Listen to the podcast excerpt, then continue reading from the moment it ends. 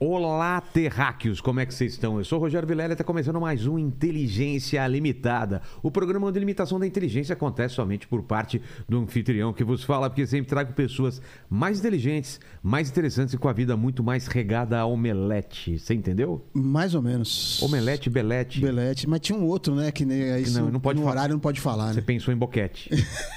Ah, Lene, Mas isso você- ele que deu a dica, né? Ele deu a dica, Ele né? deu a Porque a, dica, torcida adversária, às vezes, quando ia fazer rima, não vai fazer com omelete, que não tem graça, né? Ainda mais quando Bicho é a pegava. torcida Nem que... com chiclete. É, ainda É. mais a torcida que, que, que ele jogava... São Paulo. É, cara. Tinha... esse- Você é cara- São Paulino também, né? tá- São Paulino, graças a Praticante Deus. ou não praticante? Ah, ultimamente eu tô não praticante. Eu tava até comentando com ele que... Quantas... Qual foi a última vez que você foi no, no, no No estádio? estádio, acho que faz mente. uns cinco anos. faz Nossa, tempo. cara. Quem era o técnico na época? Puxa. Você vida, lembra? eu acho que era o... Acho que, era- acho que foi uma... vo- na volta do Murici, eu Não, acho. você foi na época do Le- Tele Santana ainda. De tanto tempo que você não vai. Já era o Murici. Então tá certo. Ô, Lene, como que o pessoal vai participar dessa live maravilhosa? Já hoje? tá fixado lá as regras no chat, tá bom? Você pode par- participar com pergunta ou com comentário. Lembrando que você já entra no canal lá, já se inscreve, já se torna membro, já dá like, já deixa o joinha pra gente, já dá uma passadinha na loja lá, vê as promoções das camisetas que tem lá. E vamos que vamos. Vambora? Belete, bem-vindo. Obrigado, Léo. Tá, de- tá de boa aí? Tá tranquilo? Tranquilo. Te falaram do negócio do presente inútil aí, que eu sou um cara Pois é. Tá, interesseiro? Você- O que, que você trouxe aí pra nós? Pega agora? Pega, vamos lá. Eu, aqui eu sou interesseiro. Primeira coisa é o presente inútil, vamos Eu ver. sou um cara muito engraçado, mas vai usando a lógica, eu trouxe um álbum de fotografia. Aqui, vamos lá. Olha que legal. Cara, olha essa foto aqui. Você vai usar muito. Olha, olha isso aqui. Ó, olha aqui. Olha aqui. Daqui são os momentos engraçados do Paquito no podcast. Vamos lá. Momentos engraçados do Paquito. ó. Mo- Nossa. Vai recordar, momentos- né? É, recordar, olha. Caramba. Momentos importantes do Paquito no podcast. Você liberou essa Mom- daí, Paquito? É, olha aqui. Momentos im- ó, Pode importantes. deixar, pode Todo deixar. aqui. Porque teu tá guardado, viu? 1 a 0 hein, Paquito? Essa daí você não esperava, hein? Eita. Belete, que, que, que legal você tá aqui, Valeu, cara. cara. Tamo, tamo, tamo, a nossa balança aqui tá pendendo mais pro São Paulo, apesar de eu Ah, ser é. corintiano, né, Lene? Precisamos trazer mais corintiano. É, hein? tá então, os pendendo pro corintianos- São Paulo. É os caras- você que tá, é que ele que marca a agenda. Então ele é como São vai, Paulino. não. Bem feito, vai. Tivemos Cafu essa semana. Tem que trazer a seleção, né, cara, É. pra cá, né? Apesar que São Paulo se deu mal aí, foi ontem ou de ontem que Foi ontem. tomou, tomou 3 a 1, né, do Atlético? É, Atlético Goianiense. Caramba, e agora não é, não tem gol fora. Tem o jogo de volta, Tem que fazer 2x0 em lá pra levar casa, pros tentar pênaltis. reagir. né? Não, foi aqui, né? O jogo foi lá. Foi em Goiânia. Foi- Ah, então menos mal, menos mal. Achei que tinha Vai sido ser aqui no Morumbi a volta, Boa, semana boa. que vem. Semana que vem. E aí, Belete? Como que, como que você faz parte da, da- fazia parte daquela molecada que era sonhava ser jogador de fute- de futebol ou foi por acaso? Foi bem por acaso. até- mesmo? É, foi totalmente fora do comum. Eu sou de Cascavel, interior do Paraná. O Tô futebol... ligado lá. Minha mulher é do interior do Paraná também, mas É? não- você não vai conhecer a cidade dela. Depende. Coronel Vivida, Conheço. perto de Pato Branco. Isso. Porque eu joguei futsal na escolinha de Cascavel, eu te Uh! viajava pelo Paraná inteiro jogando Mas, mas a cidade dela é minúscula, jogos né? É escolares, mesmo? torneio regional. Eu conheço bastante lá. Mas você não tem o sotaque, né? Perdi, né? Porque eu saí de lá Ok. com 15 anos. Do pão com vina, Leite quente. essas leite coisas. quente, não sei o que daí. Per- E É. daí, Não fala assim, vai pegar essa água daí? aí eu perdi um pouco, porque eu saí de lá com 15 anos, já É. viajei pelo Brasil inteiro, mas o, o futebol tá no DNA da família, porque meu pai foi jogador. Meu pai de Araraquara, jogou em alguns times aqui no interior de São Paulo, aí foi jogar Quais, no quais Paraná. time que ele jogava? que ele Bariri. Aí foi pro Ferroviário de Curitiba, que hoje é o Paraná Clube, Sei, na sei. junção dos clubes e tal. Jogou no Paranavaí também, lá no Pô. Paraná, que era o time do momento em 1968, 69, e foi contratado pelo Cascavel. Meu pai era goleiro. jogou? Ah, Até que era um bom goleiro, é- era titular Alto? no- não. Não usava nem luva na época ainda. ô louco! É velho. outra geração, né? Putz, que louco. Aí parando no time da cidade em Cascavel com 30 anos, o dono do time da- do- do- de Cascavel também era dono da concessionária da Volkswagen da cidade. Meu pai conheceu a minha mãe na escola. é, meu pai fazia contabilidade, minha mãe ainda no ensino médio. Se conheceram, se apaixonaram, resolveram casar. E ficaram por lá. Aí meu pai, graças a ter conhecido minha mãe, ficou por Cascavel. Aí assim que meu pai casou, o dono do time falou assim: ó, como o futebol não dá dinheiro, se você quiser trabalhar na empresa, vendendo carro, eu Tá aberto as portas para você. Que meu pai tinha uma característica de ser muito líder. Entendi. Sempre era o capitão, sempre ajudava Falava muito bem. nisso. E aí o cara tava precisando de um gerente de vendas de carros novos. Aí convidou meu pai para trabalhar na Volkswagen. Meu pai abandonou a carreira com 30 anos para ir vender carro na Volkswagen porque ele tinha casado com a minha mãe. Tiveram quatro filhos, três meninos e uma menina, um irmão mais velho que eu e um irmão mais novo. E aí meu pai inscreveu os filhos na escolinha de futsal da cidade. E nós queríamos ser como nosso pai, os três goleiros. Ah, todo mundo goleiro. E eu goleiro também. Meu irmão mais velho goleiro, eu goleiro, meu irmão mais novo goleiro. E essa escolinha viajava o Paraná inteiro, o Brasil inteiro, excursões pelas capitais. Cara, disputando goleiro de campeonato. futebol de salão só toma. E não saía da área, não usava luva, não É, tinha tro- e só tro- toma joelheira. porrada, né? Bolada pra tudo quanto é lado. Mas a gente gostava, cara. né? É. A gente até que era bom. Meu pai comprou uma casa com jardim grande, então ele comprou uma trave, colocou lá no jardim pra gente jogar bola o dia inteiro. E meus pais nunca falaram pra gente parar de jogar bola em casa É. ou dentro de casa, na cozinha, na sala. Derrubava pe- tudo. Quebrava tudo, cara. Mas eles nunca falaram, chega, para. Nunca. Olha que legal. Imagina, vai, somos três anos diferente um do outro, eu e dos meus irmãos. E numa dessas viagens, é, eu até que era um bom goleiro, viu? Só para É? deixar registrado, porque isso- a gente foi tricampeão do Paraná, com 9, 10 e 11 anos de idade. Num dos Pô. campeonatos eu não tomei gol em nenhuma, com- nenhum jogo, que foi interessante. Fui campeão brasileiro como goleiro de futsal. Para não dizer que foi um torneio mais ou menos, vai. Sei. Ganhamos do Vasco da Gama nas quartas de final, no Palmeiras na semifinal e do Corinthians na final. Olha. Então vai, se eu viesse esse jogador, talvez como goleiro, né? Mas era Cascavel, ninguém nem pensava muito nisso, estava fora do alcance. Você não tinha como, como, como meta época ser não jogador. tinha. Não tinha essa Não possibilidade. tinha. E aí, numa das viagens de excursão da escolinha, fomos jogar contra o Vasco da Gama em São Januário, futsal. E o Vasco da Gama gostou da atuação do meu irmão mais velho, que tinha 14 anos na época. E o Vasco contrata o meu irmão mais velho para ir pro Vasco, jogar futebol de campo. Do Vasco da Gama, alguns anos depois, o meu irmão foi pro Cruzeiro em Belo Horizonte, jogar lá. Ele tinha 18 anos no Cruzeiro, goleiro, titular, foi emprestado para um clube do Espírito Santo, profissional já, e se machucou lá. E veio passar o Natal em Cascavel, passar as férias. Mas ele tinha que voltar pro Cruzeiro para fazer alguns exames no joelho dele, que ele tinha machucado. E nessa volta, que ele tinha 18 anos e eu tinha 15, ele me chama a voltar com ele. Ó, eu vou lá para BH fazer uns exames no joelho, vão comigo. Essas férias escolares que você tá tendo era janeiro de 92. Não tem nada pra fazer em Cascavel? Você Paquito fica lá comigo. não era nem nascido, né? não imaginava. Provavelmente nem não. sonhava em 2001 os nascer. caras saiu, velho. Hã? Nem sonhava em nascer. Nem sonhava. Não fazia parte dos planos. É, né? E aí não tínhamos parente em Belo Horizonte. Vou dormir aonde? exato. Aí ele falou assim: ó, faz o seguinte, fala que você vai fazer um teste no Cruzeiro. Aí você pode dormir na concentração comigo. Falei, tá bom, vou fazer só, o teste de só quê? por isso, só por causa disso. Só E aí- pra dormir. Vou fazer o teste de quê? Aí ele falou assim: lá a gente decide. Pegamos o busão de Cascavel pra Belo Horizonte, 22 horas, sem saber ainda a posição que ia fazer o teste. Duas horas de busão, velho. Eu nunca viagem, peguei tanto, velho. tão longe. Você dorme e acorda umas 30 vezes. Chegamos em Belo Horizonte, fomos recebidos pelo supervisor do Cruzeiro, que cumprimentou meu irmão e perguntou quem eu era. Tinha 15 anos na época. Aí meu irmão disse: Não, ele veio aqui fazer um teste aí. Aí vai fazer o teste de quê? Aí meu irmão olhou pra mim dos pés à cabeça assim e falou assim: Ele vai de meia esquerda só pra usar 10. Aí o supervisor saiu. Eu falei assim pro meu irmão: Cara, já que eu vou passar férias, brincar, deixa eu ir no gol, que é o que eu sei fazer. Aí meu irmão falou: Não, que gol, que treina pra caramba. E você é melhor goleiro que eu. Se você passa no teste, aí você vai me desempregar. Ah, Vai tirar meu lugar. Essa foi a brincadeira ali. Mas beleza.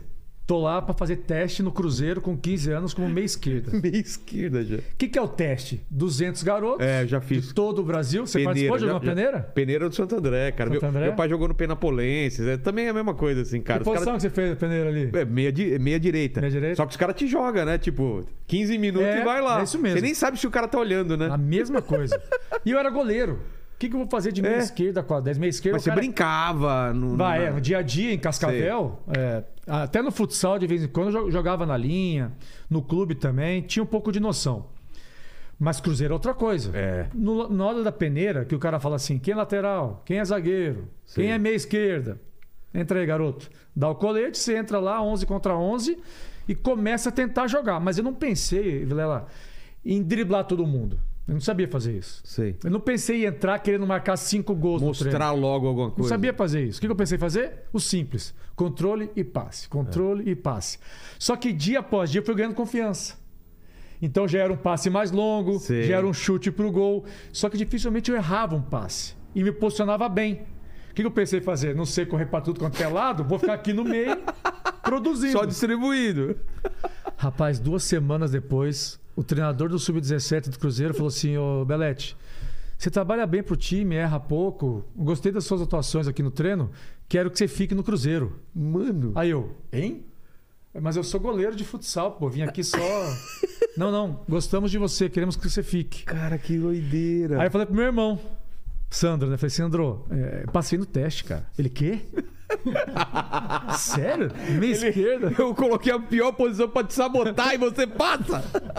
Aí ele tinha feito o exame no joelho e o médico, ele tinha 18 anos, o médico falou que ele ia ter que esperar dois anos para operar o joelho. Naquela época era assim ainda, atrapalhava o crescimento, Ah, tá, tá. alguma coisa assim. E aí ele ia embora. E eu ia ficar. Ele falou assim: vamos ligar pro pai. Aí esperamos domingo, 11 horas da noite, para ligar cobrar para casa. Não sei, essa geração não, Não sabe né? muito. o que é telefone fixo. Pai, passei no teste. Meu pai, quê? Vai ser é goleiro. Você não fez o teste de meia esquerda, cara? Que- Volta, vai Aí começar ele as já aulas e sabia. tal. Eu Falei, não, pai, é sério. Posso ficar? Ele falou assim, filho, você que decide. Se quiser ficar, fica. Se quiser voltar, volta. Começa as aulas e tal. Pai, vou ficar. Decidi ficar. Aí o meu irmão volta para Cascavel, depois de umas duas semanas. E eu fico lá, morando na concentração, com 40 garotos. Que era a toquinha. Tem a toca da Raposa, que é Sei. do Cruzeiro. Eu morava na toquinha, que é ali no bairro da Pampulha ali. E é ali ligado, é. que deu já. o pontapé inicial para Que doideira. Pra tentar ser essa história, jogador, cara. Que não doideira. estava nos planos, eu não havia sonhado com a possibilidade. As coisas foram acontecendo e eu chego ali e tô jogando no Cruzeiro.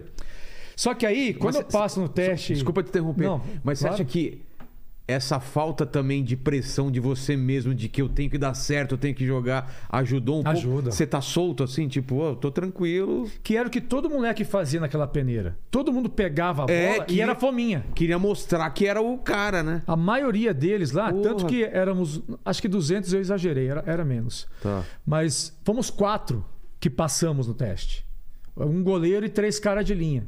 Então quase ninguém. Entendi. Eu acho que era um zagueiro também. Por Não isso, tendo né? essa preocupação, fazendo simples e tal, Jogando pro time mesmo. acabou dando certo. Tinha cara mais talentoso que eu, prova- que eu do- provavelmente ali no Cruzeiro. Mas não passou no teste, talvez por isso. De querer Porque- mostrar muito, né? É. Você fominha. Só que aí eu começo a jogar o Campeonato Mineiro, os torneios e tal. Aí vem uma realidade que aí eu sou goleiro de futsal. Exato. O nível competitivo não é pra mim. Eu sou de titular, vou pra reserva. De reserva, deixo de ser convocado pros jogos. Não vou nem no banco. Pô, Não tô estudando, tô longe de casa. E aí eu volto passar o Natal em Cascavel, final de 92, eu tinha 16 anos. E eu falo pro meu pai: "Pai, não quero voltar não. Não é pra mim não. Não estudei, apanhei pra caramba, que é normal de concentração. E sou ruim, pai, não, não vai dar certo não". Ele: "Filho, ca- pera, pera um pouquinho, pera aí. É, eu fui aluno marista. Existia a Olimpíada Marista todo ano. E eu sempre ia muito bem na Olimpíada. Salto em altura, salto em distância, corrida, basquete, handebol, vôlei, eu sempre ganhava medalha. E meu pai falou assim: por que que você ganhava medalha no colégio, nas Olimpíadas lá? Porque você treinava, não treinava para Olimpíada? Treinava. Por que, que você era um bom goleiro de futsal? Você treinava na escolinha, treinava aqui em casa, treinava no clube, treinava dentro da piscina. Você fazia de tudo para ser um bom goleiro. Então eu acho que você voltar para lá com essa mentalidade, eu acho que você consegue melhorar. Aí ele falou assim: você é capaz. Outro dia, meu irmão Sandro me lembrou essa história que ele ouviu essa conversa. Aí fiquei alguns dias em Cascavel, tal, pensando, será que eu volto mesmo, cara? É Morar longe de casa, concentração, você não tem o conforto da família, seus amigos de infância ficam pra trás. Tá bom, vou voltar. Mas aí no caminho de volta, o busão, 22 horas, dá tempo de pensar pra eu fui caramba. pensando, tá, É. mas tá, eu vou voltar, mas fazer o que diferente? Como é que eu vou fazer sucesso lá? Se eu não sei driblar, não sei fazer gol, não nasci com nenhum talento diferenciado. Aí eu botei na minha carreta, na minha cabeça. Vou correr mais que todo mundo. Vou treinar mais do que todo mundo. Que eu passo a melhorar as coisas. É. Primeiro individualmente, quem sabe eu consigo ajudar o time. E aí, Vilela, eu chego domingo à noite em Belo Horizonte, na concentração, o primeiro treino na segunda-feira de manhã. Eu chego na concentração, a toquinha da Raposa eram cinco quartos, com oito caras em cada quarto, oito camas, em forma de beliche. E era um beliche de cimento, não tinha nem escada Nossa. do beliche pra cima. Aí eu chego na minha cama, aquela que eu dormi no ano anterior, e o meu colchão não tá lá. Já tinha muita gente na concentração, todo mundo voltando de viagem e tal. Aí eu comecei a sair pela concentração procurando o meu colchão. E não achei, cara. Não achei o colchão. Putz. E aí, nessa noite, eu tive que estender minha roupa e dormir em cima da minha roupa, porque o, o- o chão era de cimento, né? do- da cama ali. Então, na primeira noite que eu tenho um pensamento de tentar dar, fazer alguma coisa diferente para ser jogador, eu já pego esse perrengue na concentração. Mas beleza, faz parte. No outro dia eu acordei, foi treino físico, 6 quilômetros. Pensei, vou correr mais que todo mundo, vou treinar mais que todo mundo. Não tem jeito de fazer sucesso no futebol, tenho que treinar mais que todo mundo. Aí nesses 6 quilômetros eu chego entre os primeiros. Falei, opa, dá para ser assim. Acho que se eu começar a me esforçar desse jeito, eu, eu consigo melhorando as coisas. Aí no treino técnico, dos fundamentos do futebol, controle, passe, condução, lançamento, chute, cabeceio, eu treinava mais que todo mundo. No treino tático, eu prestava mais atenção do que todo mundo no que estava acontecendo, no que o treinador falava, em posicionamento. Aonde a gente morava, a gente tinha a possibilidade de ver o treino da equipe profissional do Cruzeiro na época Ah, tá. todos os dias eu ia ver o treino para ver como os caras de meio campo jogavam. Isso eu fui melhorando. Volto a ser titular do sub-17 do Cruzeiro, só que o treinador me muda de posição. Em vez de eu ser meia esquerda, ele me coloca para volante. Por quê? Ele te Porque falou? eu corro por- para todo mundo. Ah, tá. Porque eu sou melhor fisicamente. Eu já tenho o melhor passe do time, o melhor lançamento, eu sou o melhor ladrão de bola. Te coloca como segundo volante? Primeiro, era Primeiro. 4-3-3. Tá. Aí eu coloco como primeiro, volante único ali, Tá. na época. E eu comecei a me destacar no sub-17. E você gosta já de cara de jogar de É. Muito. bola? Me adaptei rápido à posição, titular. E aí eu subo de categoria. Eu vou pro sub-20, Pô, com 16 anos de idade. Aí eu brinco, né? Qual que é o prêmio por isso? Tem que trabalhar mais. É claro, porque você tá Os caras são maiores e mais fortes mais do que eu. forte e já estão já jogando há mais Há tempo. Ah, mais tempo É. do que eu. Treino mais, não tem nenhum problema. Eu tô adquirindo uma cultura de esforço que eu tinha no futsal, meio que esqueci ela no começo ali no, no Cruzeiro. Futsal corre pra caramba, né, cara? Ah, é que você Mas joga de goleiro, goleiro, mas é. é no gol. É verdade, é. O que me privilegiou de ser goleiro de futsal para trazer pro futebol de campo foi o goleiro tem uma visão diferente do jogo. É. Então, taticamente, eu fui aprendendo coisas que eu achei que não ia aprender. O que me ajudou muito ser volante ali. Viro titular do sub-18 do sub-20 do Cruzeiro como volante. Cara, correndo para todo mundo, treinando mais que todo mundo, estando longe de casa, é, longe da escola, porque eu não estudei também mais uma vez, mas indo encontrando um espaço para mim que não nasci com nenhum talento diferenciado. Então foi do trabalho mesmo, Como dedicação. atleta, né? Isso. Antes de ser jogador, eu tinha que ser atleta. É.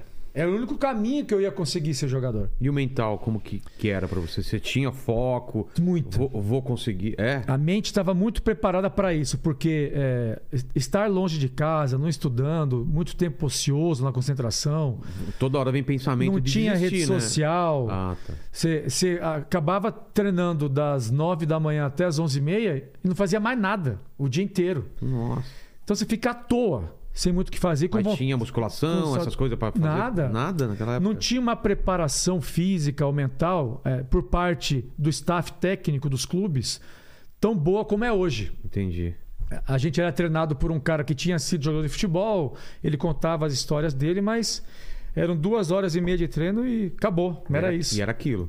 Aí, jogando pelo sub-20 do Cruzeiro, titular como volante, é, com 18 anos, um dia o técnico do Cruzeiro veio assistir um jogo do sub-20, escondido na arquibancada. Ele queria levar três jogadores para o profissional, porque naquele ano, em 1994, o Cruzeiro estava na repescagem do Brasileirão. Era um torneio entre os oito Repescagem, tinha piores isso? do campeonato e os dois piores, dos oito piores, caíam para a segunda divisão. Porra. E o Cruzeiro estava nesse torneio.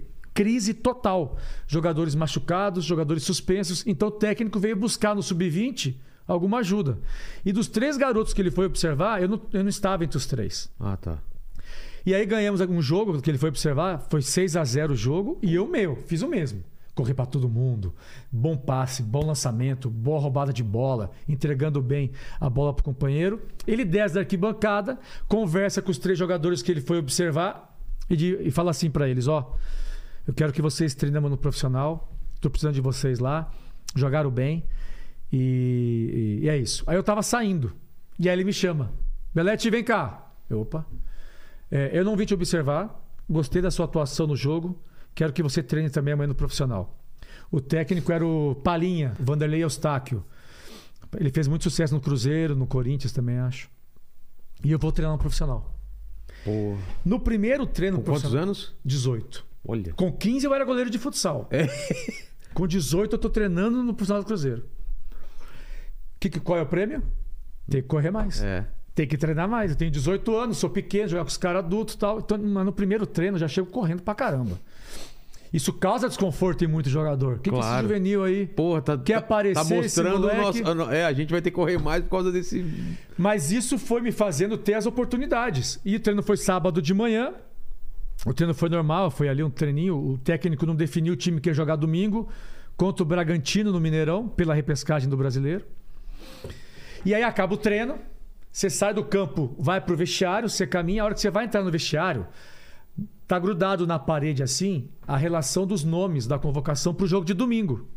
Eu vou olhar ali, ver se meu nome tava lá. Tá relacionado. Não tô. Putz. Na Ah, beleza. Tô, com- tô treinando, tô Acabei de tranquilo. chegar. Vamos pouco a pouco. Entro no vestiário, tomo banho. A hora que eu saio, eu penso assim: ah, eu vou dar mais uma olhada, vai. Quem sabe. Não, pra pra saber quais eram os nomes que estavam convocados, Ah, que não tá. tinha prestado atenção nisso. Tomo banho, me troco. A hora que eu saio do vestiário e vou ver de novo a lista, eu vejo que tem o nome riscado à caneta. E o supervisor do Cruzeiro tá vindo e ele fala assim: Ô garoto, é com você mesmo que tem que falar. Acabamos de cortar o nome da lista porque o jogador se machucou. Você tá convocado pro jogo amanhã. Porra. Caramba, aí fiquei grandão. Passa aqui no vestiário, pega a sua, sua roupa que você vai concentrar. E na época, Vilela, era assim. Eu morava com oito caras na concentração. Com sete, né? Era oito, éramos oito em cada quarto. E eu morava com três baianos. Timbalada, Olodum, eu sei tudo. Aprendi a batucar, virei craque.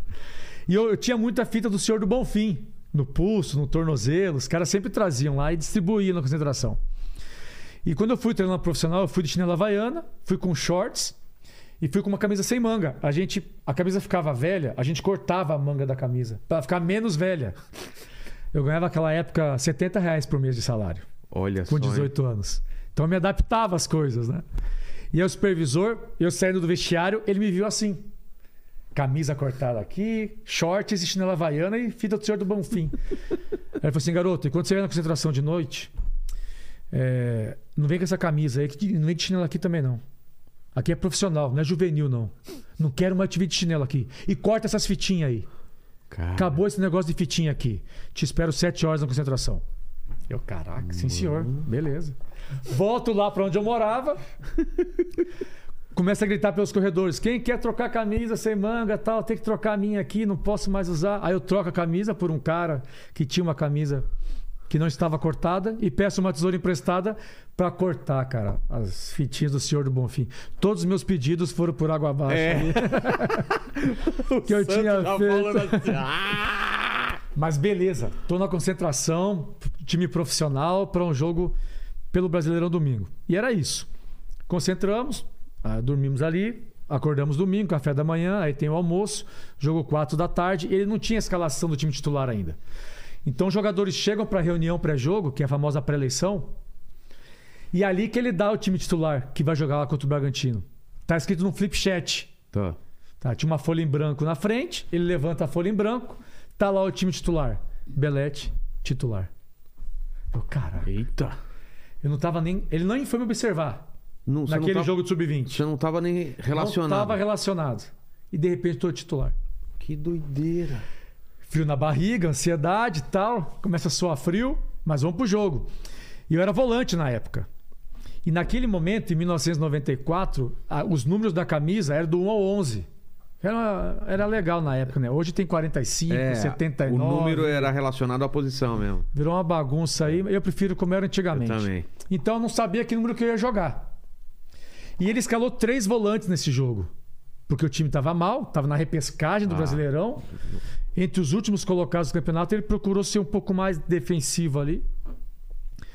E colocou eu de volante pelo lado esquerdo. Colocou três volantes, mas eu pelo lado esquerdo.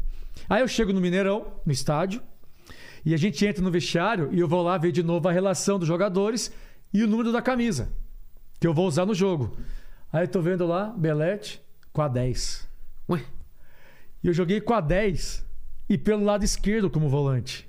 Porque ele jogou, o outro volante jogou com a 5 e ele deu a 8 pro outro cara. Então a minha estreia no profissional do Cruzeiro com a camisa 10. foi com a camisa 10, aberto pelo lado esquerdo, na mesma posição que eu brinquei na peneira. Dois anos e meio antes. Que doideira.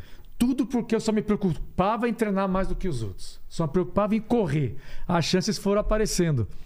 Vão pro jogo. O jogo foi um a um. Aí depois desse jogo, os Foi garotos bem? que eles Foi subiu- bem? Razo- Razoável. Tá. Tanto que a gente volta pro sub-20. Eu e os outros três. E o Porque os Cruzeiro caras que na estavam época- machucados. Mas o Cruzeiro fica. Não, aí tem mais jogos. Ah, tá. Os caras que estavam machucados, Ah, isso eles que eu ia voltam falar. pro time, os suspensos também voltam. Eu não tenho uma lembrança 100% de tudo isso aqui. O que eu tô contando é o que eu mais ou Tá. menos lembro, pesquisando na internet também na Ah, época. tinha isso então pra relacion... chamar pra um jogo e voltar é, assim? na época. Acho que hoje em dia também tem. Também isso. tem Também isso? tem. Voltamos pro sub-20. O Cruzeiro perde um jogo. E no jogo seguinte, eu até sou convocado, mas eu não vou nem pro banco. Ele me corta do banco. E o Cruzeiro perde de 5 a 1 pro Remo dentro do Mineirão.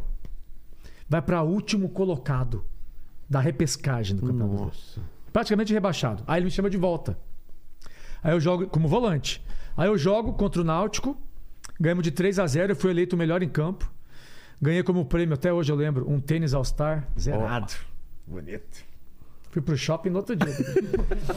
eu ganhava 70 reais por mês. Com a camisa rasgada aqui. É. Jogo mais um jogo, também vou bem, ganhamos de 3 a 2 E aí o Cruzeiro me oferece assinar o primeiro contrato profissional, que na época era assim. Você tinha que jogar no profissional e jogar bem para assinar o contrato. Ah. Não é igual hoje. Que assina Com, com primeiro. 16 anos você consegue assinar já tendo um salário alto, né? No- ne- é, em times como o No Cruzeiro. por sub-20 exemplo. você- você não ganhava nada, então ganhava uma ajuda de custo? como que era? 70. Ah, era só 70? 70 reais. E aí eu assino o contrato. Eu não tinha agente. Fa- Ô, Paquito, você tá ouvindo? Tô ouvindo, tô ouvindo. Você ganha mesmo. 70 reais aqui e reclama. É verdade.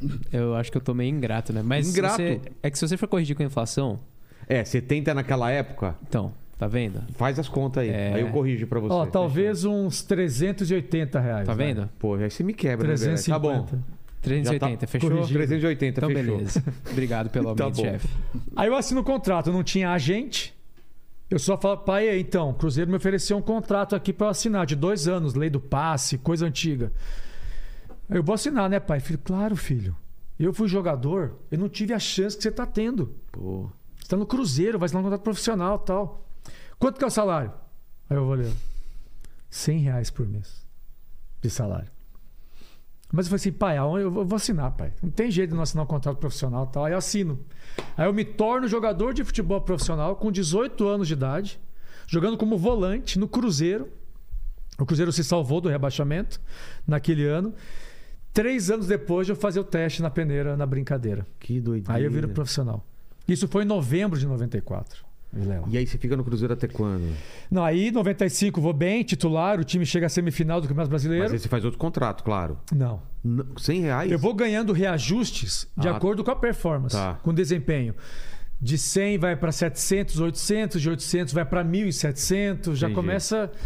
Aí eu ganho um carro do Cruzeiro de presente do presidente. Eu não tinha dinheiro para comprar um carro. Que carro que ele te deve? Um Uno Mille, velho. Fera. Já tive um, já. Aí. Azul escuro. Tive um já. Ou no Caramba, comprei uns rodão, era 14. Botei um sonzão. É no que eu sou velho. porta-mala. Eu tinha um Uno 1.5. Lembra daquele que tinha faixa É. Caramba, embaixo? era- é. Uma faixinha embaixo de Putz, outra já era o coisa. melhor nível, já era o É, melhor nível. esse aqui. 1.5R. R, é. É, cara, era bonitão o negócio. Ganhei o Uno e tal, botei rodão, botei uma sonzeira. Pô. Tava titular no Cruzeiro. Aí, um ano depois, daquele primeiro jogo com o Bragantino, em novembro de 95, o Zagallo, que era técnico da seleção brasileira, me convoca pra seleção. Com 19 anos de Com idade. 19 anos. Com 15 eu era goleiro de futsal. Que Com doido. 19 eu tô na seleção brasileira, como volante, convocado pelo Zagallo. Cara, aí que eu via que tava dando certo correr pros outros. Eu não pensava em ser o melhor do time, não tinha como eu pensar isso. Então eu tinha que pensar em quê? Cara, eu vou correr pro meu time. Eu vou correr Não, e a torcida, a torcida. go- Cara, Era isso. você ganha muita torcida fazendo isso. Qualquer time A galera vê o esforço. foi me dando a brecha pra estar nos melhores times. É, os caras queriam jogar comigo. Claro. O meu time ficava feliz de corria ter por o ti- eles, é, cara. na seleção igual. Aí eu sou convocado em 95 para a seleção. E aí tem uma, uma eliminatória contra o São Paulo, é, Copa Ouro, Copa Master, que a gente vence o São Paulo aqui no Pacaembu nos pênaltis. E eu tenho uma atuação monstruosa naquele jogo. Aí desperta o interesse do São Paulo em me contratar. Aí no ano seguinte, em 96, o seu Tele pede a minha contratação. Qual que era o seu time de infância? Lá em Cascavel eu era É. São Paulino. São Paulino? Meu Japão? pai era corintiano. Ah, é? Naquela E seu irmão? região, o meu Seus irmão irmãos? corintiano também, Também? na época. Mas o São Paulo foi campeão brasileiro em 86. Ah, tá. Aí eu escolhi o São Paulo. Ali naquela região de Cascavel, ali, Foz É do ma- é Iguaçu. mais a time maioria paulista? é- eram, eram times paulistas na Ah. época. E aí eu vou jogar no São Paulo. O São Paulo me contrata me trocando por cinco jogadores. Não sei se você já ouviu falar dessa. O São Negociação. Paulo manda cinco jogadores pro Cruzeiro Nossa, mano. e vem eu e o Serginho, lateral esquerdo, pro São Paulo. Tá. Os cinco acho que eram Palinha, Donizete, Ailton, Gilmar Zagueiro e acho que o Ronaldo Luiz. Aí vem pro São Paulo em 96 como volante. Aí fica em 96 no São Paulo, 97 no São Paulo, tudo como volante. Em 98 no São Paulo, mas não joga por uma lesão grave. Mas como foi essa temporada aí de, de 96, 97? Eu era titular do time, como volante. 97 também. A gente ganhou alguns torneios. A gente foi campeão da Copa dos Campeões Mundiais de 96, por exemplo. Tá. O Muricy era o treinador, seu Tele adoeceu, aí abriu mão de ser treinador, foi tentar cuidar da saúde. O Muricy virou treinador, aí depois veio o Parreira. Ah, o ano até que foi bom. Não no Brasileirão. Aí em 97 também, chegamos à final do Paulistão, perdemos pro Corinthians, acho, a final. É, disputando torneios, o Campeonato Brasileiro, tudo como volante. Em 98 eu não jogo por lesão. Em 99 O que, que você teve? eu operei duas vezes o pubis. Era uma lesão complicada na época. Putz, pubis é um saco, Eu, cara. co- como eu tinha isso de treinar muito, correr pra caramba, é, o meu corpo não conseguia recuperar. Mas você fez duas porque a primeira não, fo- não a primeira deu certo? não deu certo. Aí tive que fazer uma segunda O que cirurgia. que faz na, na cirurgia? Faz Que que uma faz? raspagem perto do osso que está inflamado ali, Sei, sei. na região do abdômen. Aí na primeira não deu certo em janeiro de 98, fui fazer a segunda em maio. Aí demorou um pouquinho para resolver, mas eu só fui jogar em novembro. Tá. Fiquei 11 meses sem jogar. Putz. Jogando em novembro, beleza, me- consegui me recuperar bem, 100%. Em 99, no São Paulo, eu não era titular. O Paulo César é Carpegiani, treinador, me colocava um jogo, me deixava outro no banco, no outro nem convocado. Nessa insegurança, um técnico que estava no Atlético Mineiro, que foi meu treinador no São Paulo, me pede para ir jogar em Minas O Gerais. Atlético. Aí o São Paulo me empresta para o Atlético, que é do Dario Pereira Ah, o uruguaio. Aí chega no Atlético Mineiro em 99 como volante. Campeonato Mineiro, que fase. Impressionante, fazendo gol pra caramba, vindo de ganhando trás. prêmios de melhor em campo quase todo jogo, o time indo bem também, tudo na mesma, de correr mais que todo mundo. Mas, mas pisando na área, chutando de fora, tudo? Muito, eu tinha Tinha liberdade. condições físicas para ir e voltar toda hora no campo. E o técnico queria aproveitar isso. Aí, para deixar um pouco mais claro, o que significa exatamente isso? O treinar mais que todo mundo, o correr mais que todo mundo? Quando eu falo isso, eu quero dizer que eu sempre estava entre os melhores fisicamente do time. pra- Entendi. Aí tem um treino que eu tô no meio de campo, eu tenho que fazer um lançamento pro ponta em alta velocidade ir pra área, pro ponta cruzar e eu cabecear. E eu posso voltar no trote até o meio campo. Putz. O que que eu fazia? Eu já cansei só dele falar isso, cara. Eu faço- Na- na- no é. seu lançamento eu já falar. Vai que eu já vou. Eu, na outra eu vou lá. Se vira vai indo, aí, vai se indo vira aí. O sedentário normalmente não volta. Ele É, só- não. Ele vai e. e- Já fica por lá. Pede um táxi pra Cara, voltar. você ia, lançava o cara em velocidade, você ia aqui pra pegar o negócio e ainda voltava pra. pra O que, que eu recompor. fazia? Eu dava o lançamento, ia em alta velocidade, finalizava e eu voltava em alta velocidade. E o preparador físico falava assim pra mim, Belete, não precisa voltar em alta velocidade. Bem na boa. Pode vir na boa. Aí eu falava, eu falava assim, não, no jogo eu não posso voltar na boa. Eu tenho que voltar em alta velocidade. Ah, Então eu fazia isso todos os dias. Todo tipo de treino físico era esse, era esse tipo de intensidade. Sou volante, marcando gol pra caramba, fase muito boa. Somos campeões mineiro naquele ano, de Minas. E no Brasileirão, eu tô como volante fazendo gol, o técnico quer aproveitar melhor isso. Me adianta pra jogar de meia. Com a 10. Meia direita. Me dá 10 do Galo. Fase boa demais, cara. Pô. Time indo bem, eu fazendo gol. Teve um jogo que foi 2 a 0 contra o Gama de Brasília na época. Ele estava na Série A ainda. Eu fiz os dois gols do- da vitória. Então, tava muito boa a fase. E aí eu tenho um acidente de carro. No meio do campeonato, na minha melhor fase, tava eu com a minha ex-noiva. A gente bate carro, ela se machuca muito, eu machuco meu joelho, fico 60 dias sem jogar. Mentalmente eu tô acabado porque ela se machucou muito. E o time cai também de produção. Começa a ficar ali perigoso a não classificar pro mata-mata do Brasileirão de 99. Só que a torcida do Atlético Mineiro, nos jogos que eu não jogava, gritava o meu nome no estádio. Ó, Isso era muito legal pra mim, não tava acostumado com isso. E os jogadores. Mas você tinha ideia de tempo de recuperação, tudo isso, ou não, sabia? não, a dor não passava. Putz. Foi estiramento do ligamento colateral medial. É difícil explicar. Mas eu tentava treinar, era com dor, tentava correr, tinha dor, tentava, forçava, tomava injeção e a dor não passava. Mas os jogadores vinham pedir para eu voltar. Aí teve um. Faltava um jogo para acabar o primeiro turno, a gente precisava ganhar, eles vieram, Belete. Dá Entra um em jeito campo, aí. cara. Entra em campo. Você no campo, a gente tá mais motivado, o torcedor vem junto. Mas ficar no banco. Não, jogar. Como assim? Pois é. Aí eu, eu fiz dois treinos, consegui terminar os treinos com muita dor e fui pro jogo. Joguei, vencemos por 2 a 0 Eu participei de um dos gols e tava consegui- nos mas classificamos. Você tava conseguindo ir e Correr, voltar? sim. É mesmo. Não no nível que eu Claro. gostaria. Mas nos classificamos pro mata-mata. Quartas de final contra o Cruzeiro, contra o rival. Time que tinha jogado, né? Time Exato. revelado. Mesmo machucado, eu joguei. Fomos bem, eliminamos o Cruzeiro. Na semifinal contra o Vitória, da Bahia. Eliminamos o Vitória e fomos pra final. Contra o Corinthians, Eu 99. lembro dessa final, cara. eu Corinthians lembro. Atlético Mineiro. Primeiro jogo no Mineirão. No ano ganhamos passado, o Corinthians tinha, fi- tinha ido pra final com o Contra o Cruzeiro. Cruzeiro. Eu lembro disso. Por dois anos aí, É. muito fera do Corinthians. Aí vocês vão pra, vai vai pra final. Final. Dois jogos, né? Eram três, porque nós vencemos o primeiro, Três jogos? o Corinthians venceu o segundo 2 a 0 no Morumbi, Não tinha aí pênalti. teve o terceiro jogo. A Nessa época doideira, não né? tinha pênalti. Era... E, e era em que campo no terceiro? Foi no Morumbi. E po- como era decidido isso? Era O Ah, pela empate era do classificação? Corinthians. Ah, tá. O empate era do Corinthians pelo, Pela- pela, campanha. Pela campanha. E aí, antes desse terceiro jogo, eu tenho uma surpresa muito fera. Eu sou eleito o melhor meia do Campeonato Brasileiro. Porra, Eu ganho a bola de a prata, seleção do campe- jogando de forma improvisada, Machucado. Ficando 60 dias sem jogar, voltando machucado e ainda conseguindo jogar bem. Aí eu fui eleito o melhor meia do Brasil de 99.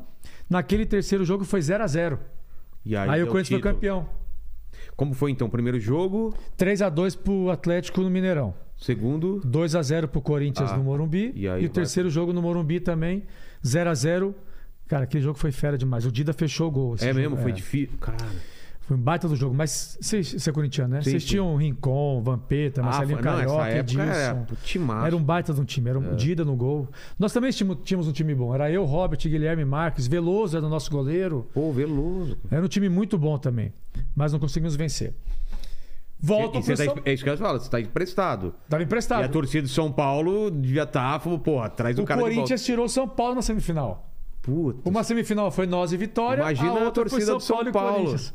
Os caras não estavam te pedindo já, a torcida de São Paulo? Devolve Não. o cara. Não. Era um baita de um time também. É. Mas quando eu volto em 2000 para o São Paulo, o Atlético fazendo um esforço para me comprar, o São Paulo não queria me vender, queria aproveitar essa fase minha, melhor meia do Brasil, né? Só que daí com é, tinha muito bom, muitos bons jogadores no meio campo do São Paulo e eu achava que eu ia ser comprado pelo Atlético. Então eu estava ali no dia a dia, ia começar o torneio Rio São Paulo de 2000. E o Levir Coupe, técnico de São Paulo, dá uma entrevista. Se eu estiver falando demais, você, fa- você me avisa, Ô. tá, Vilela? Eu- Fala pra ele que o ruim é o contrário. O ruim é o quando o contrário. convidado não fala. Exatamente. Você fala, e como foi a época do São Paulo? Cara, foi demais. Foi fera. Tá, mas eu que. Não, joguei demais. Foi, pô. É Legal. cara. Machuquei lá, teve uma época que eu machuquei também. e aí? Levi Coupe. Levei o Cup dar uma entrevista, ó. Meu grupo tá fechado p- pra esse ano, tô muito satisfeito. Talvez contrate um lateral direito aí. Aí ele sai da entrevista e eu vou até ele. Levir, se você precisar de um lateral direito, nesse começo de temporada, eu posso te ajudar. Aí ele, "Ô, beleza. Você é o melhor meia do Brasil. Tá tá correndo pra todo mundo, fazendo gol pra caramba. Eu já tava 100% do joelho, né? Sei. Então, meus treinos no São Paulo era altíssimo nível também. Eu falei, não, se você precisar, eu te ajudo, pô. Joguei ali alguma vez. Você chegou a brincar mesmo? antes de jogar? Joguei pelo São Paulo alguns jogos, Tá. em 96, eu acho. Mas se você quiser, eu te ajudo. Ah, não, beleza, bom saber, cara. Obrigado. São Paulo e Flamengo, domingo, 4 da tarde, no Maracanã. Primeiro jogo do Rio São Paulo. 70 graus na sombra. O Levi me coloca de lateral. Mas Vamos pro você tinha jogo. treinado. tu- Tinha, tinha. Ah, tá, Me coloca de lateral, confiança total. tá. Três minutos de jogo, recebo um lançamento em profundidade, domino no peito, olho para a área, o lateral esquerdo do Flamengo dá um carrinho para roubar a bola, eu dou um totozinho na bola, Passa por cima. a bola passa por cima dele, ele sai do campo quase, eu dou o cruzamento, gol do França. Falei, opa, Aquelas montagens. Você lembra? Eu lembro dessa jogada. Aquelas foi incrível, montagens que o cara né? Tem dá. no o- YouTube, tem no Aquelas YouTube. montagens que o cara dá o carrinho e depois faz ele continua dando só com o carrinho até um espaço assim, Ah, é? né, cara? eu falei, ó, tô produzindo Ok. bem como lateral. 1 a Aí- 0. Aí, foram cinco jogos como lateral, ganhamos 2x1 esse jogo. Foi 2x1. Cinco jogos como lateral, fui bem em cinco jogos. O time venceu quatro, acho. E aí, conversando com o Levir, fiz algum outro jogo como volante, outro como meia e outro como lateral. Nessa conversa, chega de mudanças. Vou ficar como lateral direito. Você ou ele falou Eu. isso? Ah. E por quê? Juntos, vai. Não dá pra dizer que foi sozinha. a Mas por que, decisão. que você tomou essa decisão? Você Tava, titular, confor- tava, bem. confortável? O time tava bem. Tá. E podia ser decisão que podia ter arruinado a minha carreira, né? Eu sou o melhor meia do Brasil. Putz, é mesmo. E se como lateral eu vou mal? Eu Pessoal abri mão de esquece, ser o é. cara do meio, é, o cara que é- faz gol, arma jogada, é protagonista. E Vai pra lateral do campo. Tem gente que não sabe o nome de três laterais direitos no Brasil. É. Mas é uma, uma posição que você tem que correr muito 100 metros pra ir, 100 metros pra voltar. Se vai marcar o cara mais habilidoso do time adversário. E aí o que, que eu fiz pra melhorar minha performance? Eu, o que eu fazia no gramado, eu fiz dentro da piscina. Eu treinava fisicamente dentro da piscina pra ficar mais ágil, mais Sim. rápido, mais potente, porque eu ia marcar os melhores caras dos outros times. Isso foi em janeiro. Esse jogo com o Flamengo foi em janeiro de 2000. Em julho, eu sou convocado pra seleção Como? como lateral direito. Olha só. Então eu consegui, o goleiro de futsal até os 15 anos, ser convocado para a seleção brasileira em duas posições diferentes. Cara, que Primeiro como doideira. volante, com 19 anos, e depois como lateral. Ali eu tinha 20. E se machucasse o goleiro tá- também. Uma vez aconteceu isso. Aconteceu? São Paulo e Santos no Morumbi, o Rogério Ceni foi expulso. Aí eu fui pro gol. Não tinha mais substituição para fazer, mas faltavam quatro ou cinco minutos para acabar o jogo. Nem deu pra fazer Não nada. vi nenhuma bola no gol. Ah, O mundo pô, ficou sem saber das minhas ficou sem qualidades. saber da qualidade, né? Já pensou ele ainda salva uma? Mas olha, Vilela, em 2000, na Copa, Sei. é, lembra quando o Emerson se machucou? Que ele machuca Sim, sim, o sim. ombro no Sim. treino e acaba sendo cortado da seleção. Ele era o capitão da seleção naquela É. Copa, né? Ele estava no gol, o Rivaldo deu um chute no gol, ele foi fazer uma defesa, machucou o ombro. Eu estava no outro gol, na brincadeira. Sei. Na hora que o Emerson se machuca, o Filipão já dá o grito. Ô, Belete, sai daí. Não quero mais surpresas, não. Aí eu até... Porra. Mas sou goleiro, chefe. Pode confiar. Não, sai daí. A chance Foi- de, de machucar Então, o cara que cara. n- não tá acostumado a jogar é muito Você grande. sabe que isso hum, mudou bastante dali pra frente com relação a essas brincadeiras de É, jogador porque- ir pro gol. Não, você tudo bem, você tá acostumado a cair, mas já fui brincar no gol também, me machuquei de, de- É, não dá, cara. umas porradas na mão. No futsal ou fu- society? no society, cara. De, de, de bater, com a- grudar na trave, sabe? Bolada forte. Não, não dá. que, porra, esmaga o dedo, destronca o negócio. É, da- da- é- Mas só foi essa vez com o Rogério. Aí em 2000, lateral, sou convocado pra disputar o Penta com, com a família Scolari. Pô. Legal demais. né? Como que foi essa história aí, cara? Como que foi a. Desde a. Era. era é, como que tava a imprensa? Como que tava. Ah, tá. tu- Bom, a o gente. clima? Em 2000, o técnico era o Luxemburgo, aí ele saiu Ele sai. por alguns problemas extracampo na época. Aí o Leão assume a seleção brasileira e me coloca de titular como lateral direito da seleção. Infelizmente ele não consegue ir bem também. Aí troca de novo, vem o Felipão. O Felipão chega um ano antes do- da Copa. E tem a Copa América na Colômbia. Ah, tá. Naquela Copa América, o Filipão levou jogadores que atuavam no Brasil, a maioria, para ele fazer muitas observações aqui. E me levou também para a Copa América. E não é que a gente é eliminado para Honduras. Putz. Não sei se você lembra dessa. Putz, o Cafu falou isso também aqui, né, cara? Eu lembrei, eu não lembrava disso aí, cara. Aí todo mundo Honduras na ganhou orelha. É. da gente, cara. E ali naquela seleção tinha Marcos no gol, tinha Juninho Paulista, tinha Alex, tinha Denilson.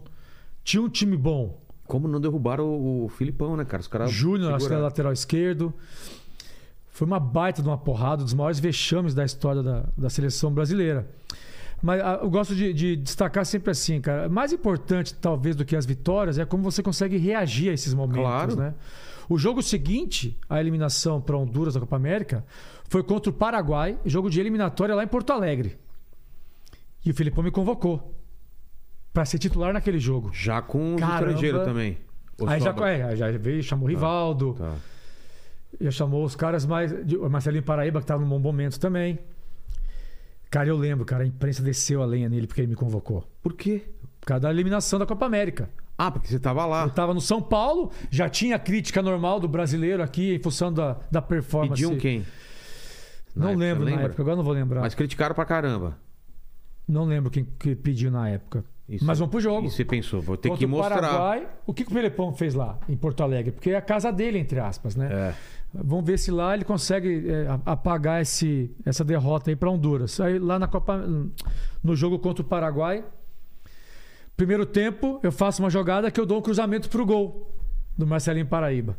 Vencemos por 2 a 0. Pô, Já deu uma já deu uma aliviada. tranquilizada, mas na eliminatória estava muito complicado. Pela primeira vez na história a seleção brasileira corria o risco de, De não, não ir para a ir. Copa.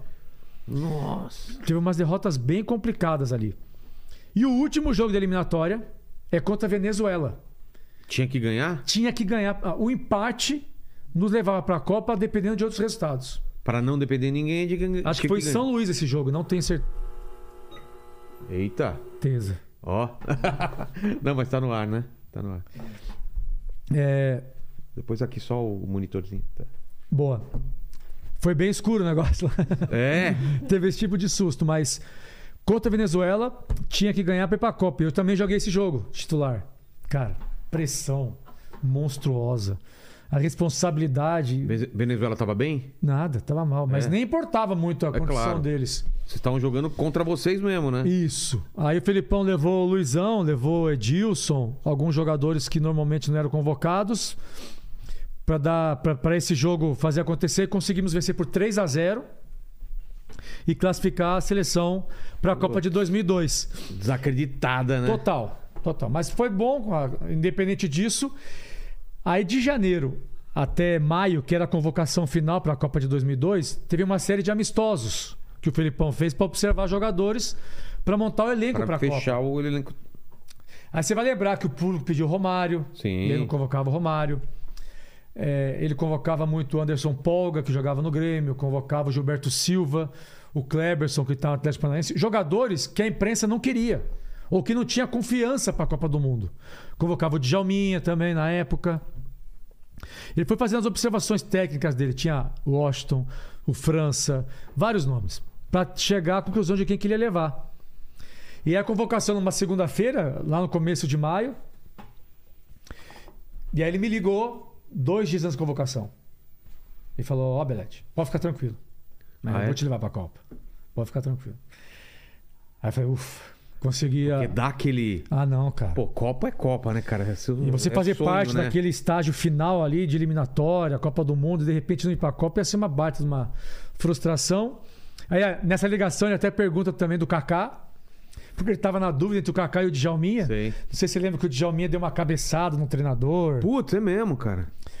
Aí, em função um pouco disso, também o Felipão ficou na dúvida, ainda com uma expectativa do Romário aparecer, mas ele apostou no Ronaldo Fenômeno, aí convocou os 23. E o que é legal falar, que é pouco destacado também. É, o Ronaldo também é- era, era a Copa dele, dele dar. Porque na, na passada que De ele teve a 98, convulsão. teve a né? convulsão. Na, na, na final com a França. Isso. E ele tinha se se machucado. Exato. Ele estava recém voltando a jogar da lesão no joelho, fez alguns jogos pela Inter de Milão, mas não tinha sido convocado para a seleção. É. Mas o Felipão chamou ele para a Copa. Apostou. E o legal é que aquela seleção dos 23 convocados, 13 atuavam no Brasil. Ah, é? Tre- Mais da metade. Cara, que louco. Steve Vampeta, o Edilson, o Luizão, eu, Rogério Ceni, o Kaká, o Anderson Pogo, o Gilberto Silva, o Kleberson. É, Tinha muito cara que atuava aqui. Aí criou uma empatia legal É. com o torcedor, né? Muita gente jogando aqui. Mas embarcamos para Barcelona, onde foi o primeiro estágio da pré-temporada, sem a confiança de ninguém. Isso é fato. Filipão não levou Romário, se falou muitos não convocados. Em função disso, o Filipão conseguiu montar um grupo Fechado. que se deu bem. Que eram caras que estavam muito bem nos seus clubes, muito bem mesmo. É, o Rivaldo e o Ronaldo, que chegavam com um pouco de dúvida física. O Rivaldo, porque o Barcelona disse que talvez ele não pudesse jogar, porque ia ter que operar o joelho. Ah, tá. E o Ronaldo vindo dessa recuperação do joelho dele. E o gaúcho voando. O Gaúcho era o cara. Voando. Só pra você ter uma ideia, que é legal também falar, assim, naquele jogo com a Venezuela, o Ronaldinho Gaúcho nem titular foi. Por quê? Uma opção técnica. Ah, é? É, naquele momento, o rival estava melhor e quem Tá. jogou estava melhor. Juninho Paulista, acho que jogou. Mas na preparação para a Copa, a gente fez um amistoso contra a seleção da Catalunha, no Camp Nou. O melhor em campo foi o Ronaldinho Gaúcho. Arrebentou. Tá. Aí de Barcelona fomos para Kuala Lumpur, na Malásia. Ficamos algumas, algumas, alguns dias ali. Fizemos um amistoso lá também. Ronaldinho Gaúcho se destacou. Tá. Ele, o Anderson Polga e o Juninho Paulista. Então a gente chega até para a Copa do Mundo sem saber exatamente o time titular. Filipão, só lá que ele define a chegada pra, na Coreia. A gente chegou em Ulsan para a estreia contra a Turquia, que era aquela Copa que lá era de noite e de tarde e E aqui é de madrugada. madrugada É. total. Estranhaço a gente assistir aqui. Vocês faziam festa pra caramba, né? Vai? É. Virava à noite. Virava à noite. Era, mas era muito Sei lá. estranho. É Muito estranho, muito estranho. Pra- pra reunir a família, Colocava o despertador pra, pra É. acordar. A gente, uma, uma coisa que a gente. é, teve o encontro do, do Penta esses dias. Ah, é? A gente comemorou 20 anos do Penta. Puta, já 20 anos. 20 anos. Veio muito jogador. Acho que só quatro que não vieram, mas tipo, o Dida veio da Itália, o Cleberson veio dos Estados Unidos. Que legal. Os caras tentaram. Aí o staff inteiro, é, a pessoa que trabalhando na cozinha, a comissão técnica, os seguranças. Quem trabalhava na- naquele grupo do Penta, a maioria apareceu Que legal. para mano. comemorarmos é, é, essa conquista. Mas o, o jogar a Copa do Mundo na Coreia é, foi um pouco de isolamento Foi do que bom? estávamos acostumados. Foi bom ou foi ruim? Porque foi bom, Ah, porque é? nós não tínhamos nada que distraísse a ideia de brigar pelo título. Ah, tá. Tipo, quase nenhum familiar foi. Ou nenhum. Não lembro de ter fi- familiar de alguém lá. Tinha pouca imprensa. Pouca no sentido de seleção brasileira. Sim, sim. Em vez de ser 350 pessoas, ali tinha umas 50. Entendi. Então a gente estava. Não tinha outra coisa que pensar a não ser em treinar para tentar ser pentacampeão do mundo. E eu vou te falar, cara, muito se fala do talento brasileiro, da qualidade técnica que aquela seleção tinha. Mas, rapaz, nós trabalhamos. É? Nós treinamos pra caramba. Pai- O Paulo Paixão, preparador físico, fez o- com a gente ali o que tinha que ser feito pra ser O penta. Ronaldo teve um trabalho especial? Um Muito. fenômeno? Ele- É. A maioria dos caras teve seu trabalho individual, Tá. mas principalmente o Ronaldo Fenômeno E e o o Rivaldo, Rivaldo tiveram. por que estarem um pouco é, vindo de lesão e tudo isso, foram tiveram um trabalho mais intenso com o Rosan, que era o fisiologista da seleção na época. E aí, no campo, você via a performance deles, Exato. o desempenho, que eles realmente estavam ali também com esse pensamento. Caras que já tinham jogado Copa, tinham perdido a possibilidade de ser campeão do mundo e que naquele momento estavam ali realmente não. Não É a vamos última deixar Copa, é. a oportunidade passar de novo. Vamos ir para ser campeão. E vai. Turquia, depois China, 4 a 0 Depois Costa Rica, 5 a 2 Nos classificamos para as oitavas. Primeiro Bélgica, 2 a 0 Depois Inglaterra, que, caramba, é- Foi dureza? é- era um baita de um time. Pôs Coles. é, a zaga era o Rio Ferdinand e o Sol Campbell, que são monstros na história do futebol inglês. Era um baita de um jogo. Que o Ronaldinho faz o gol de falta, que não- muitos não sabem se ele foi cruzar ou foi Ah, bater cara, pro do gol. meio da rua, cara. Aquele gol, gol lindo, né, O cara? goleiro Foi tá lá- um pouco adiantado. E aí depois da Inglaterra, semifinal de novo com a Quanto, Turquia. quanto foi a. Foi 2x1. 2x1. Um. E o Ronaldinho é expulso, ele Puta, faz vou- o gol. Cara, vou, vou, vou ver de novo esse- esses. Deve ter no YouTube, né? Toda essa campanha, né? Vou- vou E eu querer tô ver. vendo bastante que a gente tá comentando bastante É, a tem que respeito, ver, né? né? Ontem eu palestrei sobre isso, sobre a Copa do Mundo, as emoções e os jogos e tal. Semifinal contra a Turquia de novo, que foi nosso adversário no primeiro um. jogo lá, 2 a 1. Vencemos por 2 a 0 e é o jogo que eu jogo. E olha que legal, Vilela. Eu sou convocado como lateral, Tá. reserva do Cafu. É, na semifinal, contra a Turquia, uma noite antes, eu tô no- os quartos eram individuais. E era legal que o andar inteiro do hotel ficava reservado só para os jogadores. Tá. E como era um em cada A quarto, comissão também. não vou lembrar se a comissão ficava Tá. no mesmo quarto. Como era um em cada quarto e não, tinha, mu- não tínhamos muito rede social, não tinha muito streaming, não tínhamos muito o que É, fazer. nessa época não, t- cara, não Ah, tinha, talvez né? o ICQ, Já tá começando, é. Messenger, E só. O não sei, vai. Então, que, que você fazia? a maioria do tempo a gente ficava sentado nos corredores, batendo papo, Olha que legal, cara. contando história. Na maioria das vezes era isso que acontecia. Aí a gente jantou, normalmente depois da janta, eh, tinha bingo. Bingo, velho. Você nunca ouviu essa? Não, jogo Caraca. de velho, né? Os caras, o Que jogo de jogador, velho, rapaz, esporte Não, radical. É mesmo, cara. Dois patinhos da lagoa. Olha É, é isso mesmo. Tinha muito jogando bingo. bingo, velho. A gente ficou 45 dias juntos. Mas não tinha uma talvez. sinuca, não tinha outras Tinha, coisas? tinha, Tinha tinha. ping-pong, né? Tinha sinuca, ping-pong, fliperama, Ah, tá. PlayStation. Acho que era PlayStation 2 na época. Porra. Mas nada substitui o bingo. É Todo mundo queria o bingo, porque eram prêmios da Nike. Ah, A tá. Nike mandava os relógios, tênis, roupa, sei lá o que que mandava, agora não vou lembrar. E aí teve bingo também na- nessa contesta- concentração pra semi. Cara, ninguém perdia o bingo. Sério. Quem tava no quarto voltava lá pro refeitório pra jogar bingo. Filipão com certeza, né? Era muito legal, muito legal. Coisa simples, cara. Olha que louco, cara. Você mantinha um ambiente de grupo, É. familiar, divertido e tudo isso. Dois patins na lagoa e vai por aí. É, Até hoje eu gosto de jogar bingo. Mas aí, uma noite antes desse jogo da Turquia, semifinal, eu tô no quarto já à tarde, ouvindo música é, no computador, que na época era muito raro, Que laptop. hora que era o jogo no dia seguinte? Acho que Turquia foi 8 da noite lá, e Lá 8 era da noite. manhã aqui Tá. no Brasil. Aí alguém dá uma porrada na porta do meu quarto. Aí eu, ê, quer derrubar o hotel? Na hora que eu abro a porta, é o Filipão. Eu, ô chefe, desculpa. Tudo bem? Sai daí, corno! Ai, vai ver o... Ele, mas É o você, chefe. hein, Belete? Pô, juvenil mesmo, né? As brincadeiras dele. Ele falou assim: ó, acho que vou precisar de você amanhã. Fica atento, concentrado. Deu essa mensagem ali. Quem Eu que tava? Era, o- era o Cafu que tava de titular? Tá.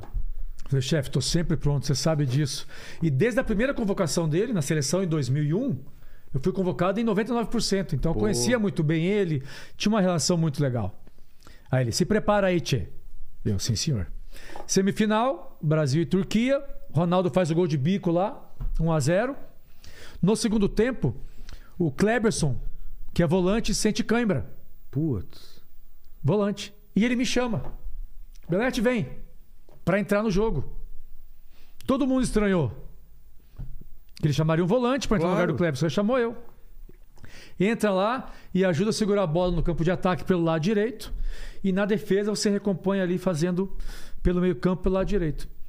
Aí eu entro numa semifinal de Copa do Mundo. Como volante. Como volante. Não foi nem como lateral.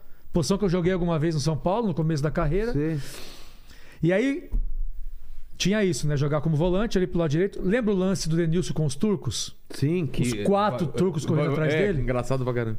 A, a gente se encontra direto e eu brinco muito. Eu tava do lado dele sozinho. Era só, ele tocar. Denilson, fominha, tudo isso. Levou quatro turcos com ele pro fundo e eu tava a cinco metros. Só tocar, Denilson. Tanto que ele sofre a falta e eu tô ali do lado dele pra bater a falta. Mas esse foi o trabalho, né? Entrar em campo, manter o resultado 1 a 0 vencemos a Turquia, nos classificamos para a final contra a Alemanha. E também outra coisa legal, que acho que ninguém nunca falou a respeito. Eu gosto muito do seu podcast, eu vou, vou dar essa, Boa, essa notícia aqui. Enfrentamos E a o- Alemanha na e final. outra, né? Era uma final, pô, Então, Brasil-Alemanha, cara. Que todo mundo queria. Exato. Todo mundo queria. Já tinha ido com a Itália Isso. e faltava a Alemanha, né? A Alemanha, nas oitavas, ganha de 1 a 0 Nas quartas de final, vence por 1 a 0 gol do Balak. Tá. Na semifinal, ganha o jogo de 1 a 0 gol do Balak. Michael Balak, cara. Esse Tava cara voando. Só que ele toma car- car- terceiro cartão amarelo e não joga a final. Porra, valia pra final. o melhor jogador merda. da Alemanha não jogou Olha. a final da Copa contra Eu a gente. É. lembrava disso, cara. Quase ninguém lembra. Pô. Por isso que eu gosto de né, trazer essa informação. Mas vamos pra final, não é problema nosso. E a, a final, pra nós, é assim, cara, não vão perder. Nós não vamos perder a final. Depois tem de como, tudo que né? nós fizemos até agora, tudo no maior nível de excelência possível. Seis jogos, seis vitórias, não teve um problema de, de vaidade, É. de briga interna. O Felipão fez uma gestão monstruosa. A confiança era tão grande que a gente chega pro jogo mesmo não tendo dúvida. Só que tem que trabalhar pra isso. Correr muito, que é uma final de Copa do Mundo. É, qual a diferença entre ter muita confiança e entrar de salto alto? Porque é uma linha, né? Tem. Que você cruza às vezes. Ter muita confiança e isso ser tanta que vira salto alto e, tipo, a uma hora a gente marca, sabe? Agora que eu sou pai de adole- três adolescentes, É. a- a- o muito confiança é assim. Você acha que você vai conquistar a menina só com a sua beleza. Exato. Então você acha que só chegando assim, falando assim, ó, oi. Você já conquistou? Não. Tem Então- que. Você tem que trabalhar a sua confiança. Pra quando. Pra, co- pra Você quando já chegou numa sina- final de Copa do Mundo. Você não chegou à toa. Então, opa, se Mas eu co- estou mas como numa que- final. Mas como que foi a preleção? Como que foi o Ah, papo, não. assim? A preleção de, de, de uma final de Copa, ô, Vilela, ela, ela não tem a ver com a parte tática mais. Não tem, né? Você já sabe o que fazer. Então, o que que o Felipão se preocupou em fazer foi assim: vai, eu vou mostrar para esses jogadores aqui como é que tá o país deles Ah. para essa final.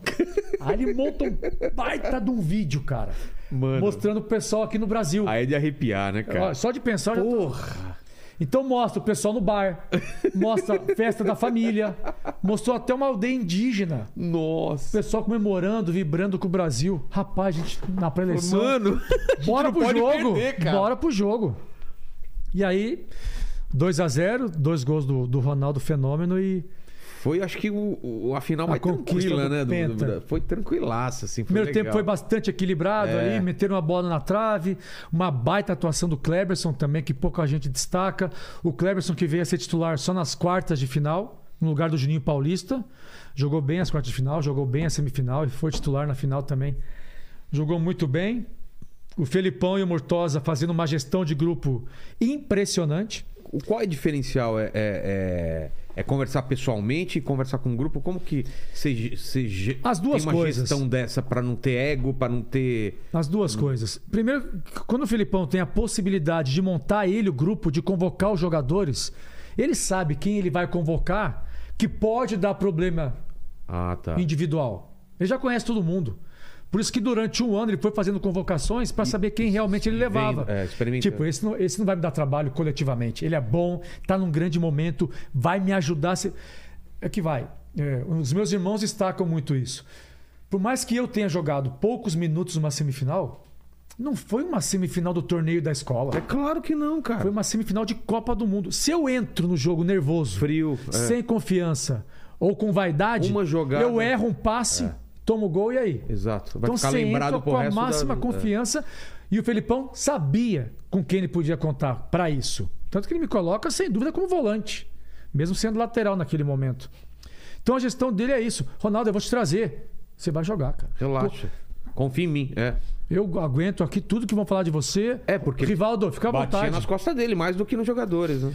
Porque as polêmicas que eram era por que, que ele não levou o Romário e o Alex, que era o meia. Assim que o Emerson foi cortado pela lesão no ombro, todo mundo achava que ele ia levar o Alex, que era o cara que estava mais sendo convocado, Sei, indo sei. em todos os jogos. Ele acabou levando o Ricardinho pro lugar do Ah, Alex. eu lembro, meteram bastante pau por causa disso. Pra o Ricardinho do caramba. Corinthians, né? É. Tava no Corinthians ainda? Tava, né? Tava no Corinthians. É. que- é, depois que ele foi pro São Paulo. É.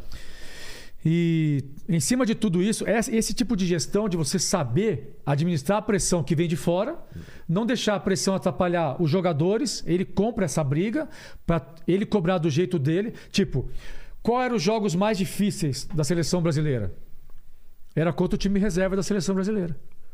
É, Era, pô. É mesmo. Pode ver. Todo mundo os treinos babando pra coletivos, mostrar. É. 11 contra.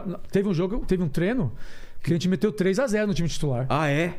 De tanta É vontade. claro que o time titular não vai se empenhar tanto Claro, no treino não vai quanto entrar num numa jogo de Copa do dividida, é Mundo. claro, claro. Mas a gente está se empenhando para estar pronto caso o Felipão É. precise da gente. Então, cara, a gente jogava demais nos treinos. E isso, Isso, é muito legal, né? Os jogos mais difíceis era com a Era, time cara. reserva da seleção. eles mesmos brincavam lá sobre isso. Mas Enfim. E a, a gestão de grupo do Felipão, de saber quem levar, saber como conversar, sendo sempre coerente na tomada de decisão. No meio da Copa, ele testa Anderson Polga, o Edmilson, joga o Edmilson, o Anderson Polga. Não tem nenhum problema, se precisar de mim, tô aqui. É, o Juninho Paulista começa titular, depois entra o Cleberson. O Juninho Paulista, não tem problema, tô aqui se precisar. Oh. Eram mentalidades coletivas numa Copa do Mundo. Isso fez com que o caminho do Penta fosse mais acessível. Entendi. Exigiu parte física? Muito. Parte tática? Demais. Técnica nem se fale. Mas o coletivo fez grande diferença para ser campeão do mundo. E a gente, que é campeão do mundo, a- a- é legal pra caramba. A- a- são, eu eu não tenho certeza, mas acho que são 94 brasileiros Coloca, ele deve, deve ter isso no Google, né? Quantos campeões. É, que quantos- fo- brasileiros que foram campeões do mundo vestindo a camisa da seleção brasileira. É. 90 Hoje somos 220 milhões. é uma turminha, né, Cara, cara, que vocês. É muito legal isso. E que para quem foi goleiro de futsal, então até os 15 anos, É. Nossa, nem me fale. Mas a gente começa a ser mais valorizado pela conquista da Copa do Mundo depois que para de jogar do que quando tá jogando ainda. sério? Você sente isso? Muito. Todos. A gente conversou sobre isso na. E por no- que você acha Pois que. é. É porque o Brasil não conquistou mais? Mas beleza, você é campeão do mundo. Eu Certo. sou campeão do mundo e tô jogando no time aqui do Brasil. Ah, tá. A torcida não tá nem. Se eu aí. jogo mal, É, todo não. mundo esquece que eu fui campeão Verdade, do mundo. verdade. E vaia, É. e xinga, e tem a pressão. Acho que, oxe, não vai, não. Ele é campeão É, do não mundo. Não tem tem. essa. Mas quando eu paro de jogar, como eu não estou mais jogando, É. já não tem Aí- mais esse. É verdade, faz a- sentido. acaba virando um, um apelido, um sobrenome interessante é, quando você consegue realmente conquistar um, um troféu como esse. Outro dia eu estava com a FIFA, que a FIFA agora tem feito um tour do troféu pelo mundo, da Copa do Mundo. Sei. E como só pode encostar no troféu quem ganhou a Copa, Ah, é? você sabia dessa? Não sabia, Só não. pode encostar na taça quem ganhou. Para. E quem é chefe de Estado, presidente Tá, de país. tá. Aí eles costumam chamar jogadores que foram campeões do mundo para levar o troféu em países para promover o futebol em, em determinados países. E eu, por exemplo, estive na Tanzânia, no Quênia, na, no Bahrein. Mas aí o que que faz? Vai No- num local ou a gente circula? chega, a gente chega, tem o patrocínio, pode falar? Pode, claro. É patrocínio da Coca-Cola. Tá. Então a Coca paga para a FIFA levar o troféu para esses países para promover o futebol. Então eu chego num va- avião privado Nossa. pro troféu, não para mim. Eu tô, na- eu tô de carona. Eu tô de Por carona. acaso você tá lá, mas é pra. Então a gente chega, por exemplo, E é bonitona a taça, assim, né? cara. desse tamanho, 6 quilos e pouco ali de ouro. Embaixo está escrito o nome dos países que ganharam a Copa. Aí eu chego já no aeroporto, já tem um evento de, de recepção para o troféu. E como eu posso tocar, eu desço do avião com ela na Com ela mão. já. Depois o pessoal pode acompanhar aí nas dá minhas vontade, redes. assim, não dá uma vontade. Já não, Vilela. De falar. Não, não, de falar, meu. Vou dar Achei que um era de migué- jogar. Não, de dar um migué e falar, pô. Ninguém estiver olhando, pegar essa taça e tal, e correr com ela. Não, a gente tem colocar nossos na sua- colocar na sua estante. Tipo- ah, mas só de pegar, né? Então, antes de descer do avião, aí eu fico lá dentro, sentado, Tá. esperando o meu Ah, momento de descer. Eu tô ali entendi. olhando, lembrando. Pode tirar foto, fazer tudo, né? Bonito, Tá. hein? aí desce, aí tem um evento no aeroporto, a gente é recebido pelas autoridades locais. Dali vai pro local do governo do país, aí lá encontra com o presidente do país. eh, o troféu- Aí ele ele pega. pode encostar no troféu, faz foto, tem discurso, aí tem o almoço com convidados. Aí eu vou para uma praça onde as pessoas podem tirar foto com o troféu, tem um campo armado, tem algumas brincadeiras relacionadas a futebol, tudo patrocinado pela Coca-Cola. Aí à noite tem um evento da Coca-Cola, onde convida os principais distribuidores do país para ir lá tirar uma foto com o troféu também. O troféu fica protegido, né? Dentro de um local ali que ninguém pode encostar, mas que dá para tirar foto. E você ser campeão do mundo te dá esse direito, né? Esse, pa- Pô. esse passaporte, essa passagem para fazer parte disso. Fiz isso duas semanas, ah, um mês e meio atrás, e foi uma coisa extraordinária para a vida, assim, que não esperava que fosse vivenciar isso, cara. E de, e de bastidor dessa Copa, você lembra de alguma coisa, inter- alguma coisa engraçada? Cara, o que- o- os engra- a parte engraçada era sempre essa, né? Era a reunião de jogadores contando história, o bingo. que, cara, a gente Cara, bingo, velho. brincava no bingo quase quando joga- como jogando um, um jogo de Copa do Mundo. Ali. Levando Todo a mundo queria sério. ganhar. É, o negócio do Ronaldo Fenômeno, que no dia do jogo, na hora do almoço, ele pediu, pelo amor de Deus, para não deixarem ele dormir. Pra não acontecer o que aconteceu com ele em 98. Mano, tinha isso. Ele falou, ele falou. Não me deixa. Eu não Cara, quero dormir, não, cara. Não me deixem sozinho no quarto, não. Aí o melhor amigo de- dele da época era o Dida, Sei. que era o goleiro reserva do Marcos. Aí o Dida, Ficou lá que com ficou, eles ficaram no corredor conversando, com a porta aberta do quarto, pra não deixar Ele Tá que. chegou a comentar alguma coisa sobre ah, o sentimento daquele, do que ele se passou. Leva na brincadeira, assim, Ele faz leva na- piada. É né? mesmo? Faz piada. Hoje em dia eles Não me deixa eles aqui, fazem senão eu vou piada. ter convulsão, alguma coisa É, assim? É falava mesmo? isso. Mas ele falou isso na- no almoço ali, pré-jogo da final. Porra. E, e sempre tinha samba no ônibus. Desde saindo de São Paulo, que a gente foi em Barcelona. Sei. Uma semana em Barcelona, ou cinco dias. Depois Kuala Lumpur. Todo dia tinha samba. Aí Kuala Lumpur. Todo dia samba. Aí chegamos em Ulsan, na Coreia. Todo dia samba no busão. Lá no fundão do ônibus, Sei. né? Eu já tinha mais de não sei quantas convocações. Eu me dava o luxo de ir pro fundão, que era a galera do samba ali. Tinha mais o Denilson, Roberto Carlos... Edilson Vampeta, o Dida, o Ronaldo estava ali atrás também, Ronaldinho Gaúcho, Rock Júnior, Gilberto Silva, que eram os caras mais do- dos instrumentos. E era direto. E sempre que tinha- a gente saía do hotel pra ir pro jogo da Copa do Mundo, a gente já tinha playlist. Era praticamente as mesmas músicas Pô. que a gente cantava. A maioria do Zeca, Sensação, algumas antigas.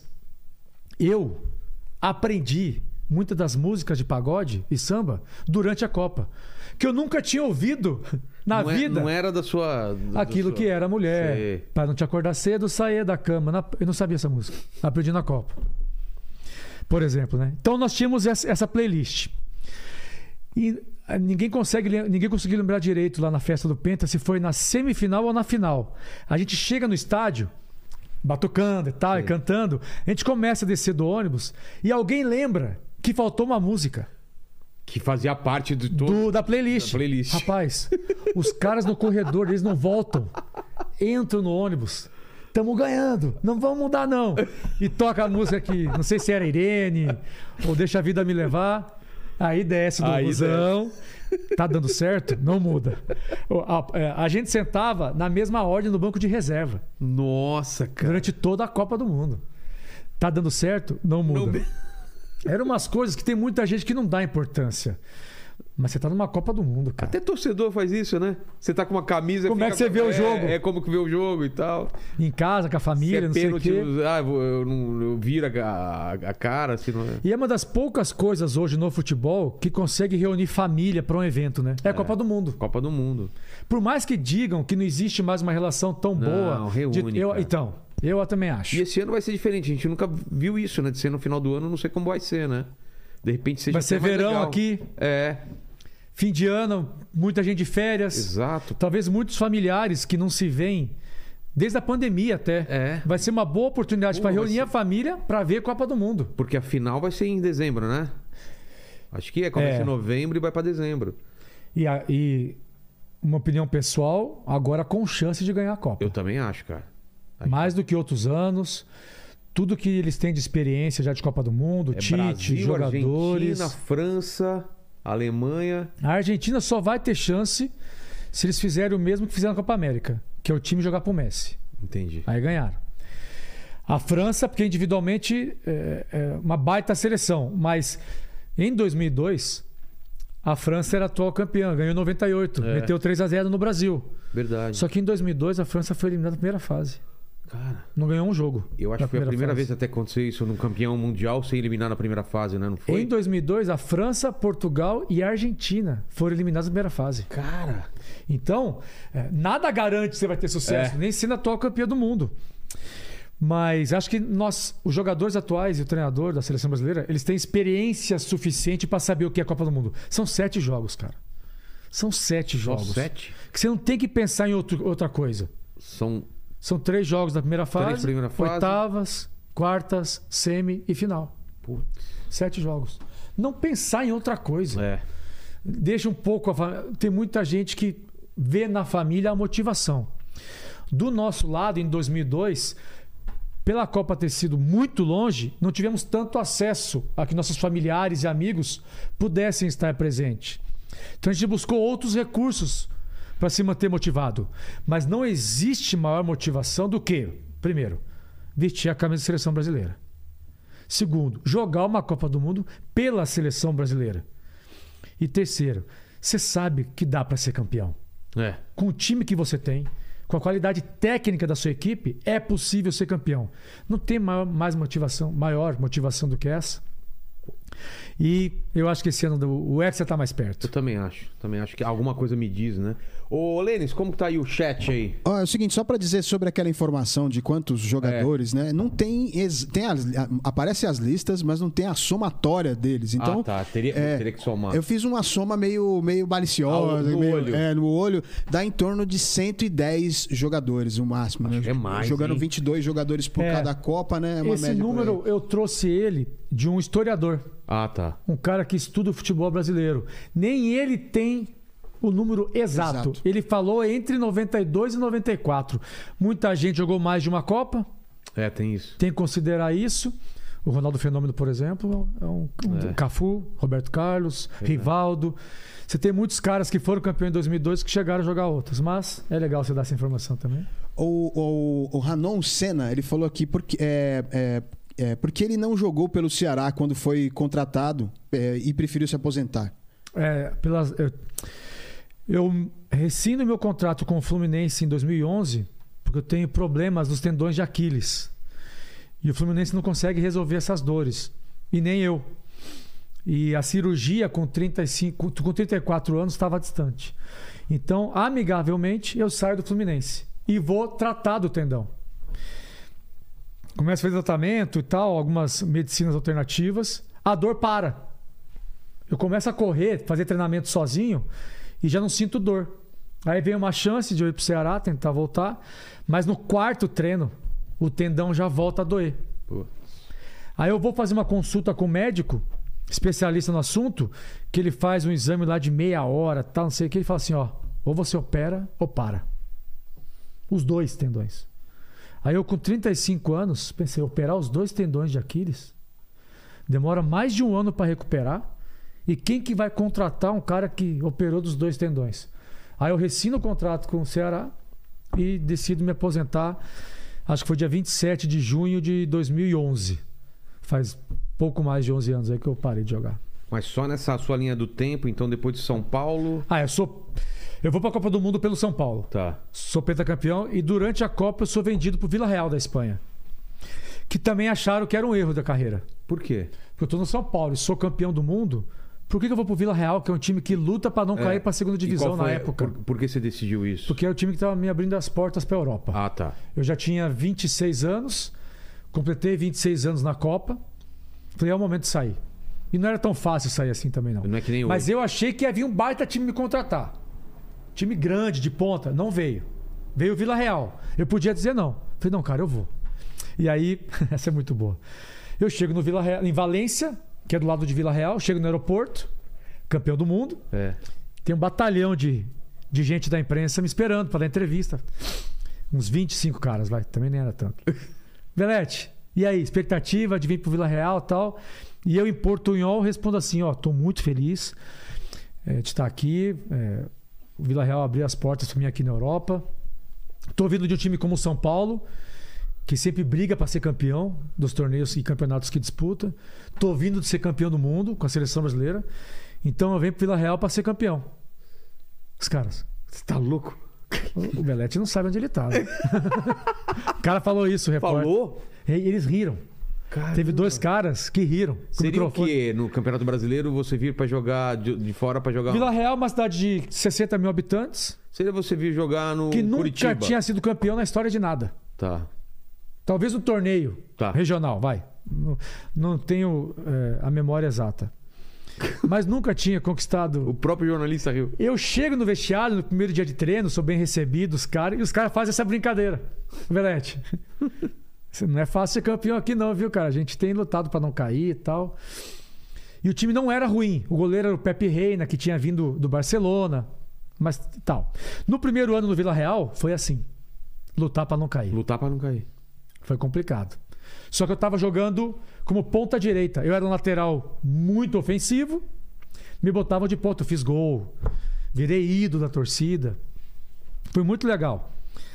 Mas o primeiro ano lutamos para não cair para a segunda divisão. É, a- muita gente fala das minhas conquistas. Fui campeão 25 vezes no futebol. É, fui campeão do mundo, campeão da Champions, inglês, espanhol, brasileiro. Mas eu, eu quero destacar aqui, aproveitar a chance. Teve um jogo do Campeonato Espanhol entre Vila Real e Sevilha. Esse jogo ia ser no domingo, tá? Só que eu fui convocado para a seleção brasileira para um jogo na Coreia. Que dia? Eu não lembro qual era o dia do jogo, Tá. mas só tinha voo Ah. domingo à noite. Ou, ou seja, você. eu não- ia perder o você jogo de perdeu o domingo. Só que o Vila Real ligou para a La Liga, para a Federação Espanhola de, de Futebol, pedindo se a La Liga podia antecipar o jogo para sábado. Caramba. Por minha causa, cara. A La Liga falou assim: se o Sevilha concordar, não tem problema. Aí ligou pro Sevilha. Sevilha, ó, conversamos com a La Liga tal. O que, que você acha? Não, não tem nenhum problema, não, gente. Olha só. E- Existe uma relação muito boa entre os clubes na Espanha. Isso é também uma. O que não é muito comum aqui no Brasil. É. Antecipar o jogo para sábado à noite. Vila Real e Sevilha. Jogo, primeiro tempo, 0 a 0 Escanteio pro Sevilha. Eu tô marcando o cara, o cara me empurra. Ele cabeceia para fazer o gol, só que ele me empurra, eu venho parar na linha do gol.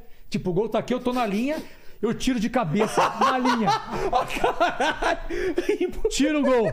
0 a 0 Acaba o primeiro tempo. Volta pro segundo. Jogo pau a pau. Nosso zagueiro é expulso. Faltando 10 minutos pra acabar. 10, 5 minutos pra acabar. Com um a menos. 0 a 0 o jogo. Só que eu com espírito ofensivo. Não tem essa. Jogada na ponta esquerda. O ponta esquerda dá um lançamento na grande área. Sabe quem era o centroavante desse time? Palermo, o argentino. Lançamento Palermo, bola aérea. A hora que a bola viaja, eu, como lateral direito, vou em direção ao gol e paro na linha da grande área. O Palermo joga de cabeça pra mim. Eu domino no peito de fora da área e chuto. Golaço! Aos 45 do segundo tempo. Torcida vai à loucura. Ganhamos de 1 a 0, cara. Porra. E eu que não ia jogar, os caras mudaram o jogo por minha causa, eu vou lá e faço o gol da vitória. Mas enfim, essa história é muito boa. Primeiro ano assim, aí no segundo, entre o primeiro, a primeira e a segunda temporada, o Vila Real contrata o Riquelme, é, o Sony Anderson, centroavante brasileiro, Riquelme argentino, Sony Anderson brasileiro, ba- um monte- um baita time. E disputa o torneio Intertoto. O que que é a Copa Intertoto? Existe a Champions League, existe a Liga Europa e existe a Copa Intertoto. São três copas pela Europa inteira, Copa Intertoto. O campeão ganha passaporte para disputar a Liga Ah, tá. Europa. E o Vila Real vai jogar a Copa Intertoto. Rapaz, e a gente ganha a Copa Intertoto. É campeão. Pela primeira vez na história Na história do do grupo. Vila Real. Campeão da Copa Intertoto, que dá direito a jogar pela primeira vez na história a Liga Na- na Europa. Liga. Aí eu dei risada. Tá O vendo? Vila Real foi campeão. Aí jogamos a Liga Europa. Eu jogava de lateral, jogava de, de, de falso ponta na época. Bem no Campeonato Espanhol, time muito bom. Tinha Marco Senna no meio também. Chegamos à semifinal da Liga Europa. Pela primeira vez na história. E aí eu tô em casa um dia, time bem pra caramba, eu bem jogando de ponta, jogando de lateral, o time indo bem. Tô em casa, toco meu telefone. Era o vice-presidente do Barcelona. Já, a gente já se conhecia porque ele havia trabalhado na Nike com a seleção brasileira Ah, tá. no passado. Aí ele, ô Belete, tudo bom, cara? Tudo bem aí? Tá, tá na semifinal, hein? vai ser bom pra vocês. Parabéns. Vila Real aí fazendo história. Deixa eu fazer uma pergunta pra você, Belete. Quer jogar no Barcelona? Falei, Da "Pô, pergunta que não Cara, se faz, né? Claro, né? Então, eu estou pegando meu carro agora, estou indo encontrar o diretor aí do Vila Real. Ele está saindo aí de Vila Real. Nós vamos se encontrar no meio do caminho, na estrada, no restaurante, para fazer uma negociação para tentar te contratar. Porra. Falei, ó, cara, não tem nem o que falar. Tomara que tudo dê certo aí. Aí, eu, con- em 2004, eu vou jogar no Barcelona. Em 2004, é. Perdemos a semifinal da Liga Europa, Vila Real. Perdemos pro Valência, que foi o campeão Tá. daquela Liga Europa. Aí eu chego no Barcelona. Chega eu, Deco, Edmilson, Samuel Eto'o, Silvinho e Larson. O, o time tinha muito holandês, eles fazem uma troca. Sai a maioria dos holandeses e eles contratam mais brasileiros. Eu acho que até é, em função de que o vice-presidente havia trabalhado com a seleção brasileira no passado, já conhecia a gente. E aí, cara? Você tá no Barcelona, o maior time do mundo, com o Ronaldinho Gaúcho, que tava brigando para ser o melhor do mundo, um baita time, É Uma estádio estrutura. para 90 mil torcedores, uma das melhores cidades do planeta. E era legal essa fase do Barcelona, porque a gente treinava no Camp Nou. Nossa. O estádio era aqui, dá pra ver, né? Dá, o, dá. está- Aqui, ó. o estádio era aqui, Aqui, ó. Aqui. tipo assim, aqui é o estádio, aqui é o Camp Nou. Tá. O campo de treino era aqui do lado. Sei. Então, todos os dias, nós íamos pro Camp Nou. A gente vivia a experiência de ir todo dia pro estádio. Era algo extraordinário. E morar em Barcelona deve ser uma Também. coisa absurda, né? É uma cidade, entre aspas, tropical, né? É. Tem a praia ali. Se vê mais o sol ali do que em outras cidades da Europa. É, no verão o bicho pega, no inverno é, chega a fazer ali seus 11, 10 graus. Ah, tá. Não é tão absurdo. Não, mas também não, não é aquele frio de você Não aguentar. comparado com a Alemanha ou com a Inglaterra, por exemplo. E aí no primeiro ano fomos campeões da Espanha e no segundo ano vem o bicampeonato espanhol e a Champions League, onde eu acabo fazendo o gol, que foi o gol do título contra o Arsenal na Inglaterra e depois de 14 anos que o Barça voltou a ganhar a Champions League. Que foi o grande momento da minha carreira, né? É, Você vê, eu contei tudo só aí pra você até agora, quase uma hora de resenha. é. Pra mostrar o. Cara, marcar o gol numa final de Champions Onde foi que está? foi em Paris. Foi em Paris. É, o jogo. Nós vencemos as, semi- as oitavas de final contra o Chelsea. Ganhamos as quartas de final contra o Benfica. Eu fui titular. Ganhamos a semifinal contra o Milan.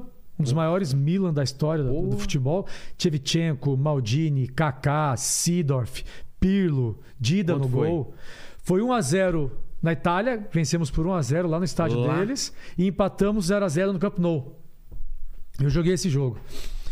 É, e fomos para a final contra o Arsenal. E foi em Paris essa final. E o Arsenal era o melhor time do mundo porque eles estavam a oito jogos sem tomar um gol. Ah, então a a aposta tava no ar. né? Era no Arsenal. Tinha o Thierry Henry no ataque, tinha Sesc Fábrica, Gilberto Silva, a- na zaga tinha o Sol Campbell, o lateral esquerdo é o Ashley Cole, o inglês considerados por muitos aí um dos três melhores de todos os tempos. Era um baita de um time. E o jogo foi em Paris. E o que acontece assim? é, por exemplo, passamos a semifinal, é, a final já é em Paris, eu liguei para os meus pais em Cascavel. Que louco. Paê, final em Paris, hein? Vão? Final da Champions. Bora! Aí ele falou assim: onde é, filho? Em Paris. Longe. Longe. Caramba, filho, é longe, hein? Lá na França. E meu pai já tinha viajado bastante, né? Ah, Mas é? ele- a primeira reação dela foi: Nah, filho, deve ser caro demais, hein, filho? Nah, tá doido.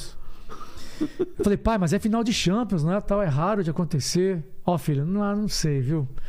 Acho caro, acho longe. Eu tô velhinho, tua mãe também. Nós vamos torcer daqui. Estamos muito felizes, tá? Vamos torcer muito por você. Tem certeza, pai? Não, filho, tranquilo. E aí, é, eu ia voltar a ligar para ele para convencer, né? Mas eu encontro o presidente do Barcelona, por acaso, no Camp Nou. E conversando e tal, ele pergunta: Belete, seus pais vão vir para. Porque já tinha feito alguma outra viagem para algum jogo e eles se conheceram, né? Que é o atual presidente do Barcelona, inclusive, que é o Laporta. Aí. É... eu falei assim, não, então, presidente, meus pais são de uma cidade pequena do Paraná, do Paraná lá em- no Brasil. E meu pai falou que é longe, que ele tá velhinho, falou que é caro e tal.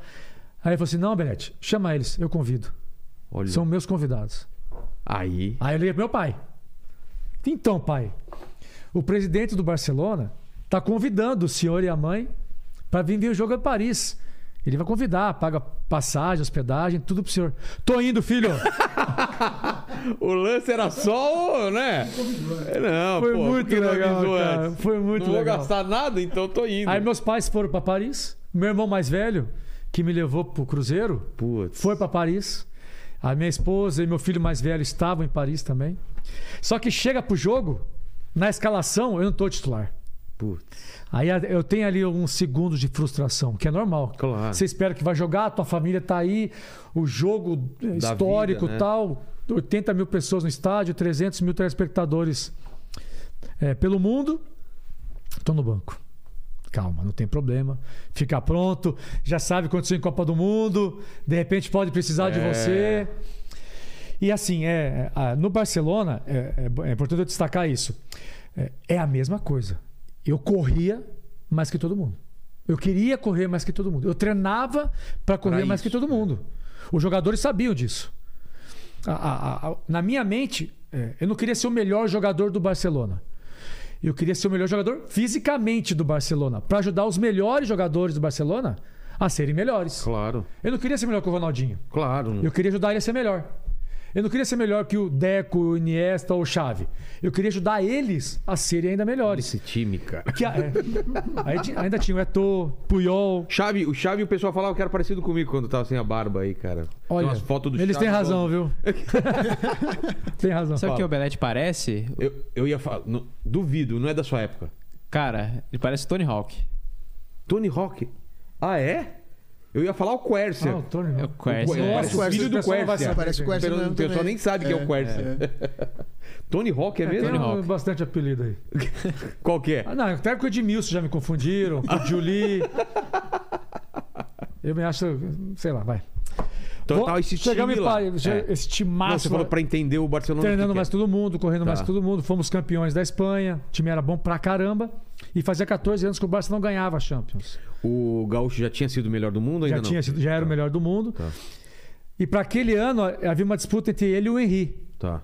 Porque o, o Arsenal eliminou o Real Madrid com o Henry ganhando sozinho do Real, Ma- entre aspas, né? Do Real Madrid dos Galácticos. A fase dele tava muito boa. Mas beleza, aí eu tô no banco. Tranquilo, não tem problema. Vamos pro jogo. Se precisar de mim, eu tenho que estar pronto. Primeiro tempo, o goleiro do Arsenal é expulso. No primeiro tempo. Então a gente fica 11 contra 10. Com um jogador a mais, você pensa que a possibilidade de ser campeão tá muito mais próxima, É. claro. Confiança, vamos pra cima. Só que o Arsenal faz 1 a 0 Com um a menos. com um a menos. Acaba o primeiro tempo, vão pro intervalo, aí ali no vestiário. Quem tá jogando tá discutindo o jogo. Quem tá no banco de reserva entra falando muito, tu tem muito falatório, pô, não podemos É. estar perdendo, estamos com um a mais, tá, não sei o quê.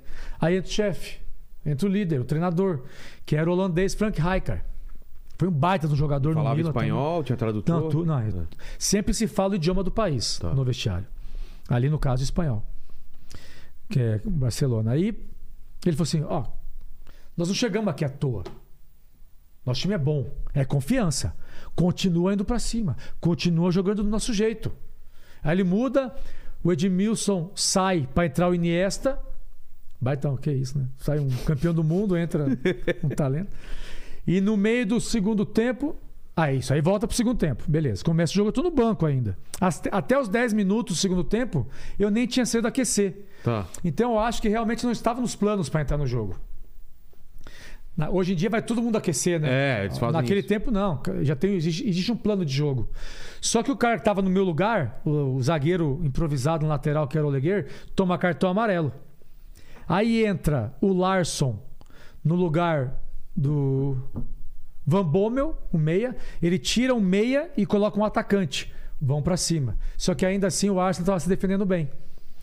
Aí eu entro aos 25 minutos, eu saio aquecer aos 12 do segundo tempo, porque o moleque tomou cartão, Tá. e entro só aos 25 do segundo tempo. E, e o que, que o cara fala pra você? Linha de fundo. Tá. Você vai entrar na lateral, busca a linha de fundo e busca o cruzamento. Por quê? Quem tá na área? Ronaldinho Gaúcho, Eto, Larson, Deco e Iniesta. Acho os caras na área. Então eu entro com esse pensamento. No que eu entrei com 25 minutos de jogo, começa a chover demais em Paris. Dilúvio total. Aumenta um pouco a velocidade da bola. Tá. No passe de primeira, coisa que nós tínhamos como característica. Melhorar pra Só você. que no que eu entro, o técnico do Arsenal, Arsene Wenger, faz uma alteração tática no Arsenal. Ele tira o Sesc Fábregas, um volante, e coloca um cara pra me marcar. Pra não deixar cruzar. Sendo assim, eles dão um passo atrás, eles pensam mais defensivamente. E a gente dá um passo à frente. Claro, vão para cima. sufoca. Quatro minutos depois que eu entrei, o Samuel Eto'o pela esquerda, uma jogada com o Iniesta e com o Larson, dois que entraram, faz um a um. O Samuel Eto'o empatou. E alguns minutos depois desse, segundo, go- do- desse gol do Samuel Eto'o, eu tenho uma jogada que eu dou a bola pro Larson, ele controla pra lateral, eu entro em diagonal pelo meio, acreditando que o Larson vai me devolver a bola, ele me devolve.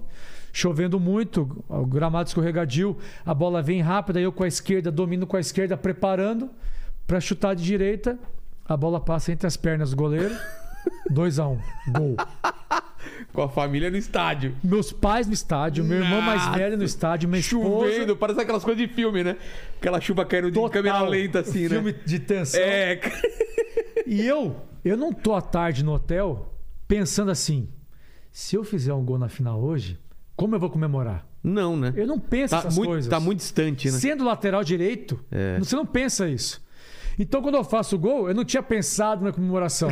Eu levanto pra sair comemorar, vem aquela famosa reação química da emoção, me ajoelhei, coloquei as duas mãos no rosto, fui contido pela emoção, aí vem a montanha humana É. de jogadores do Barça. Belete, Montinho. tá até então, eu não tinha marcado nenhum gol pelo Barça. Era o meu Primeiro segundo, ano. gol. foi o primeiro gol que eu tava fazendo no clube. Na segunda temporada já. Porra. Aí a montanha humana, tal, 45 segundos de comemoração. Aí o jogo continua, tal, mas não acontece nenhum gol. Aí o, o juiz termina o jogo. Campeão. Aí o meu gol vem a ser o gol da virada, o gol da vitória, que se tornou o gol do título, Entrando aos 25 do segundo tempo, perdendo de 1 a 0. perdendo de 1 a 0 E, é- é- era Dá que- vontade de rever esses jogos, né, cara? Porque eu já não lembro direito, cara. Tem que ver. E agora, como eu sou palestrante, eu, vou, eu dou foco para esse gol, então eu vejo Claro. ele direto. E sempre vem minha memória, tipo, ontem. Ontem eu fui lembrar o seguinte: quando eu entrei em campo, estávamos perdendo de 1 a 0. Certo. Então, metade do estádio do Barcelona estava em silêncio. Putz. E a metade do estádio do Arsenal gritando, incentivando. Os ingleses berrando pra caramba. Como que é você ter sua visão de gol e depois ver a- pela câmera da tele- televisão em outros Não, não, ângulos? não. Tem É nada a um- ver uma coisa com a outra. não- parece que não é, vo- não é, não, não, é não, não. você. Não é, Você me- não acredita. Mas no meu caso. É. Eu falo brincando isso, mas é um sentimento real. Você não De não- acredita que aconteceu. é mesmo. Não acredito. Eu, goleiro de futsal até os 15 de Cascavel, fazer o gol da vitória, o Mas- gol do título. Não, não, numa mas se final de você Champions. lembrar, você lembra exatamente o que, que aconteceu. Não, você não, não, não, já não. É muito rápido, né? dá. É muito rápido. Eu, eu tenho a memória de eu pre- pre- pre- ajeitando a bola com a esquerda e chutando e tal. É, tudo fica meio- vagamente. Eu até pisco mais tentando buscar, né? É. Ah, Não consigo. Não dá, né? Aí, agora a visão que eu mais tenho é do vídeo, porque Claro. praticamente toda semana eu vejo uma ou duas vezes. Aí acaba o jogo, no que acaba o jogo, os caras do banco de reserva do Barcelona vêm todos me abraçar. Quem tava no campo de reserva, no, no campo jogando, também vem todo mundo me abraçar, que foi algo extraordinário para mim. E aí no vestiário igual, né? Eu chego no vestiário, depois de erguer a taça, dar a volta olímpica e tal. No vestiário, caramba, 397 mensagens no celular, 800 ligações. Mas o que é legal assim, Lela, ali, quando teve a montanha humana, eh, na, com- na celebração do gol, quando acabou o jogo, que veio todo mundo me abraçar, do banco de reservas e do, do- do time que estava em campo, e no vestiário, com as mensagens, com, a li- com as ligações e comemorando mais entre nós ali, a coisa que eu mais ouvi foi: você merece. Pô. Foi do caramba isso, cara.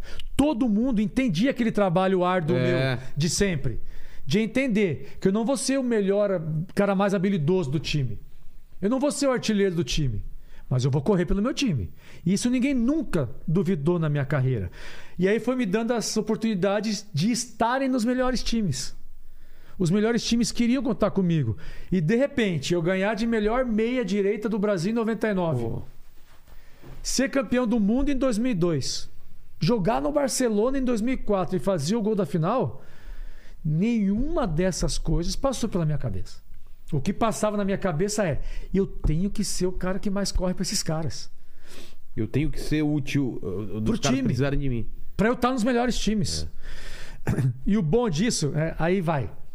É, eu acompanhando muito podcast hoje em dia sobre futebol também, eu ouço muita mentira. Tipo. Mano, vai ser difícil eu falar Ah, alguma tá, resposta. tá. Tipo, ah, o Belete fala pra caramba. Eu sei que o Belete tá falando de superação, de treinar. Não, não. Aí, eu vou num evento com a minha esposa, Luana. É, E nesse evento tem pessoas ligadas à saúde. Minha esposa é profissional da saúde. Ela tem um programa de treinos para mulheres na, na internet. Já teve mais de 16 mil alunas. Nesse evento, evento fino de gala tal, veio um cara conversar comigo, com a minha esposa do lado. Aí esse cara assim, "Be- Belete, eu vim aqui te cumprimentar. Porque eu fiz estágio no São Paulo em 2001, de preparação física. E a minha esposa do lado. E eu vou, ele falou assim, e eu vou te falar, apontou para ela. Eu já vi muita entrevista dele e tudo que ele fala é verdade. Sabe por quê? Porque quando eu estava fazendo estágio no São Paulo, eu fui ver o resultado dos testes físicos dos jogadores do São Paulo. Todos os testes, quem era o melhor? Belete. Eu, cara, sério? Posso gravar esse depoimento? Aí ele falou, o mais resistente, Belete. 3 km, Belete. 8 km, Belete. Maior potência na arrancada curta, Belete. É. Maior velocidade eh, em longa distância, Belete. E é legal destacar isso porque, para quem sonha em ser jogador, para quem é jogador e acha que o que eu falar é fácil falar, mas que fazer. Não, cara. Nada é fácil. O melhor caminho para o sucesso não é o caminho mais fácil. Claro. Simples Se a galera assim. tá fazendo uma vez, faz duas vezes. O monstro que você é hoje ah, foi do dia pra noite, tá bom. Caiu do céu, beleza. Criatividade. Aliás, o cenário, falando Legal. em criatividade, é sensacional. Mas é isso, né? Uh. E aí, cara? É- campeão da Champions, marcando o gol do título. Caramba. Aí até hoje consigo contar essa história Tem desse alguma coisa que é jeito. comparável a, a- a marcar um gol do título da final da Champions? não é consigo. difícil, né, cara? Era uma descarga tão grande. De... Deve ser uma confusão de pensamento. de- Eu fazia alguns gols. Sim. Nenhum chegou a ser tão importante como marcar numa final de Champions. E vindo de dois anos sem marcar gol. Eu fui- cheguei a fazer gols no Vila Real. Mas o, o Barça, essa foi a segunda Champions que o Barça ganhou. Na primeira conquista, em 1992, foi no gol, foi de ganhou por 1 a 0, gol do Kuman, que era um zagueiro. Olha. E esse cara ficou na, Na história. história. do clube por ser o herói da conquista da primeira Champions do Barça. E aquele gol me colocou também como herói No- do- da conquista da segunda Champions. Vai, o Vitor Valdez, o nosso goleiro, fez um baita de um jogo. Ele parou Fechou um o gol. gol cara a cara com o Henry, monstruoso. Ele fez uma baita de uma atuação. Mas em função do gol, sabemos como é o futebol, consegui desse jeito aí colocar meu nome no coração dos torcedores do Barcelona, cara. Foi legal demais. E fiquei só mais um ano lá também, É. que aí eu fui pro Chelsea. E o Chelsea tava como na época? Tava bem? Como que tava? Uai, Por que que eu saio do Barcelona e vou pro Chelsea? É. O Barça com o melhor time do mundo no momento pra ir pro Chelsea. Primeiro, quem pediu a minha contratação foi José Mourinho. Falei, opa, vai ser legal trabalhar com ele. Morar em Londres. É. Ter E experiência. jogar no Chelsea, a hora que eu chego no Chelsea assim, eu vou escalar um time pra vocês. É, Era goleiro Peter Cech. Aí Eu me colocar no time, tá? Eu, John Terry, Ricardo Carvalho e Ashley Cole, Makelele, Balak e Lampard. E aí, pra você montar um ataque que eu joguei lá, seria, por exemplo, Anelka, Drogba e Tchevchenko. Então eu ia jogar com os melhores jogadores do mundo E também no campeonato- Chelsea. E ter a experiência de- do campeonato inglês, né, cara? E De- jogar a Premier League é, É, a Premier League. fantástico, cara. Contra o Manchester do Cristiano Ronaldo na época, por exemplo. É. Tinha um Arsenal monstruoso também. Então eh, me, me atraiu essa ideia de jogar num baita time desse, disputar a Premier League e trabalhar com o José Mourinho. Chegamos à final daquela Champions daquele ano, pelo Chelsea. Final foi entre Chelsea e Manchester United, do Cristiano Ronaldo. Van der Sar no gol, Rio Ferd na defesa, Paul Scholes, onde foi? Brian Giggs, foi em Moscou. Moscou. Na casa do dono do Chelsea, Ah, é. o Roman Abramovich. O Cristiano no ataque junto com é, Rooney. Tava no ataque também. O jogo foi 1 a 1 Prorrogação. Continuou 1 a 1 O Drogba fo- dis- discutiu com o Tevez. O Tevez estava no, no United. O Drogba discute com o Tevez. Só que o Tevez ganha amarelo. Recebe amarelo. E o Drogba é expulso. E ele é o nosso principal batedor de pênalti. Pô. Com o empate na prorrogação, vai pros pênaltis. Eu entro na prorrogação no jogo. Só pra bater pênalti. Você batia bem em pênalti. Os caras achavam que sim. Tá. Me colocar na final da Champions. Nossa, Na prorrogação, contra o Manchester United, pra bater pênalti, eu já tinha ali meus 30 e... Mas você treinava muito, pênalti? Ah. Não, mas eu treinei de São Paulo. Ah, tá. Sempre, Tá. Sempre, treinei. E com o Rogério Ceni no gol. É. Então a, a exigência era grande. Aí foi pros pênaltis. Aí eu, eu vou bater pênalti. Acho que foi primeiro bala Na que série bateu. normal ou na, na alternada Não, você foi no tava? 5-5. Tá. Eu sou o segundo a bater. Eu bato o pênalti olhando o goleiro, né? Então eu corro pra bola, eu não faço a paradinha, mas eu corro pra bola olhando o goleiro, que ele mexe antes de eu bater. Então eu treinava sempre tendo esse tempo de mei- menos de meio segundo para saber para que lado que ele vai e escolher o outro lado. O Bala, que foi o primeiro a bater do Chelsea, então eu vi que o goleiro mexia antes. Tá. Ele mexeu, o Van der Sar. 3 metros de altura e Porra. quando ele abriu o braço, fechava o to praticamente. Tocava as traves, assim, né? Aí vou eu bater o pênalti, cara. A caminhada do meio de campo não, cara, isso até eu não, a não, mas marca do nunca que pênalti. eu bateria. Ah, mas É muito longe, cara. Nossa. Você só eu- pensa coisa negativa. É claro. Se eu errar e perder, eu vou ser culpado. É, O que, que eu tô fazendo aqui? perna pesando. Dá pra Nossa. voltar atrás, não é pedir que ele fale que não quero bater. Fala assim, se eu meto a, a porrada ou eu tento colocar. Você ou- vê o goleiro no gol, É. ele tampou o gol inteiro, que é 7,32 por 2,44, ele tampou inteiro o gol. Mas na hora que eu pego a bola, não. Eu treinei, É. ajeito a bola, dou minha caminhada, meus. Acho que eram 12 passes. Corro olhando pro goleiro, põe o pé de apoio, atrasa um pouco a batida, ele mexe para um lado e eu consigo bater no outro. Aí foi indo. Dep- Aí o Cristiano Ronaldo foi bater pro United, errou. O, re- o- o- O Cristiano errou. Nossa! No nosso último pênalti, que era pra ser o Drogba, Que era pra fechar a que sequência. era o nosso É. batedor. Foi o John Terry, nosso capitão, que batia bem Batia demais. bem também. Demais. Treinou pra caramba também. Ele vai bater o pênalti, ele escorrega. Ah, cara. Aí ele chuta, a bola vai na trave e sai pra fora. Sai pra fora, não, né? E sai. Empatou. Aí ficou empatado, aí vai Alternado. pra aquele um contra um. Aí o Anel que errou. Na primeira já, na- na se- acho que foi na segunda. segunda sequência. Na segunda ali, o Anel que errou e o United foi campeão daquela Champions. Puta, que dó. Mas joguei duas finais em três anos, o que foi extraordinário pra Porra. mim. E aí foram três anos de Chelsea, bicampeão da Copa da Inglaterra e campeão inglês da Premier League. Aí em 2010 eu volto pro Brasil pra jogar no Fluminense, ser campeão brasileiro em 2010. Em 2010 eu se- eu consegui ser campeão inglês em maio e Bra- campeão brasileiro em dezembro. Mano, olha isso, cara. Foi legal demais. e aí, em assim, 2011 eu melhor- paro. Melhor lugar pra morar, desses lugares que você morou, qual que você gostou mais? Pra escolher, É, hoje eu tenho quatro filhos. isso. Seria Vila Real. É mesmo? Vila Real é fantástico. Mais do que Barcelona? e mais do que Londres. Cara, que foda. Pra eu indicar pra alguém morar, É, entendendo a pessoa. claro. Se você não tem filho, Eu tenho um de Londres. cinco, é. Barcelona é mais legal. Ah, Cinco adoro, anos. adoro a Espanha, cara. É, praia, é, É. Mais, mais cara do Brasil. Mas Londres tudo dava certo. Eu aprendi essa ter essa cultura E o de excelência que clima eles também, têm. se acostumou com o céu cinza. Absolutamente e frio. normal. É mesmo. Não via isso como um defeito. E torcida mais, mais fanática de todos. Dos times que eu joguei, É. cara, as, as Ca- tor- de você as- andar na rua, de ir pra todo lugar, não sei o que. de- Não, sabe é aquela coisa? Barcelona. É, eu também imaginei, Ah, cara. é Os Barça. caras são. Mesmo antes do gol. É mesmo? Os eles caras são assim. São. Mesmo antes Você não do paga gol. nada, né? Tudo aqui, vem aqui, come aqui, faz. Não, Nada, vai. não tem essas Paga, coisas. paga, paga. Paga mesmo? Achei Paga, que, paga. pô, jogador de futebol é rei, né? Os caras. Alguns, no caso do- dos Ronaldos, por Sim. É. exemplo, provavelmente não. Ah, Uma, acho que a última vez que eu me lembro em Barcelona, que eu fui com a minha esposa jantar, que na hora que fui pagar, o cara. Obrigado, Belete. Tem que pagar nada aqui. Mas não é sempre que Sei, acontece sei. isso. Mas os caras lá são, são fanáticos mesmo. São, você tá no. Você tá num lugar tomando alguma coisa, os caras mandam bebida pra você. Pô, Infa- Isso acontecia quando eu jogava bastante. tá. É, um, um grande momento com relação a isso foi em Londres. É?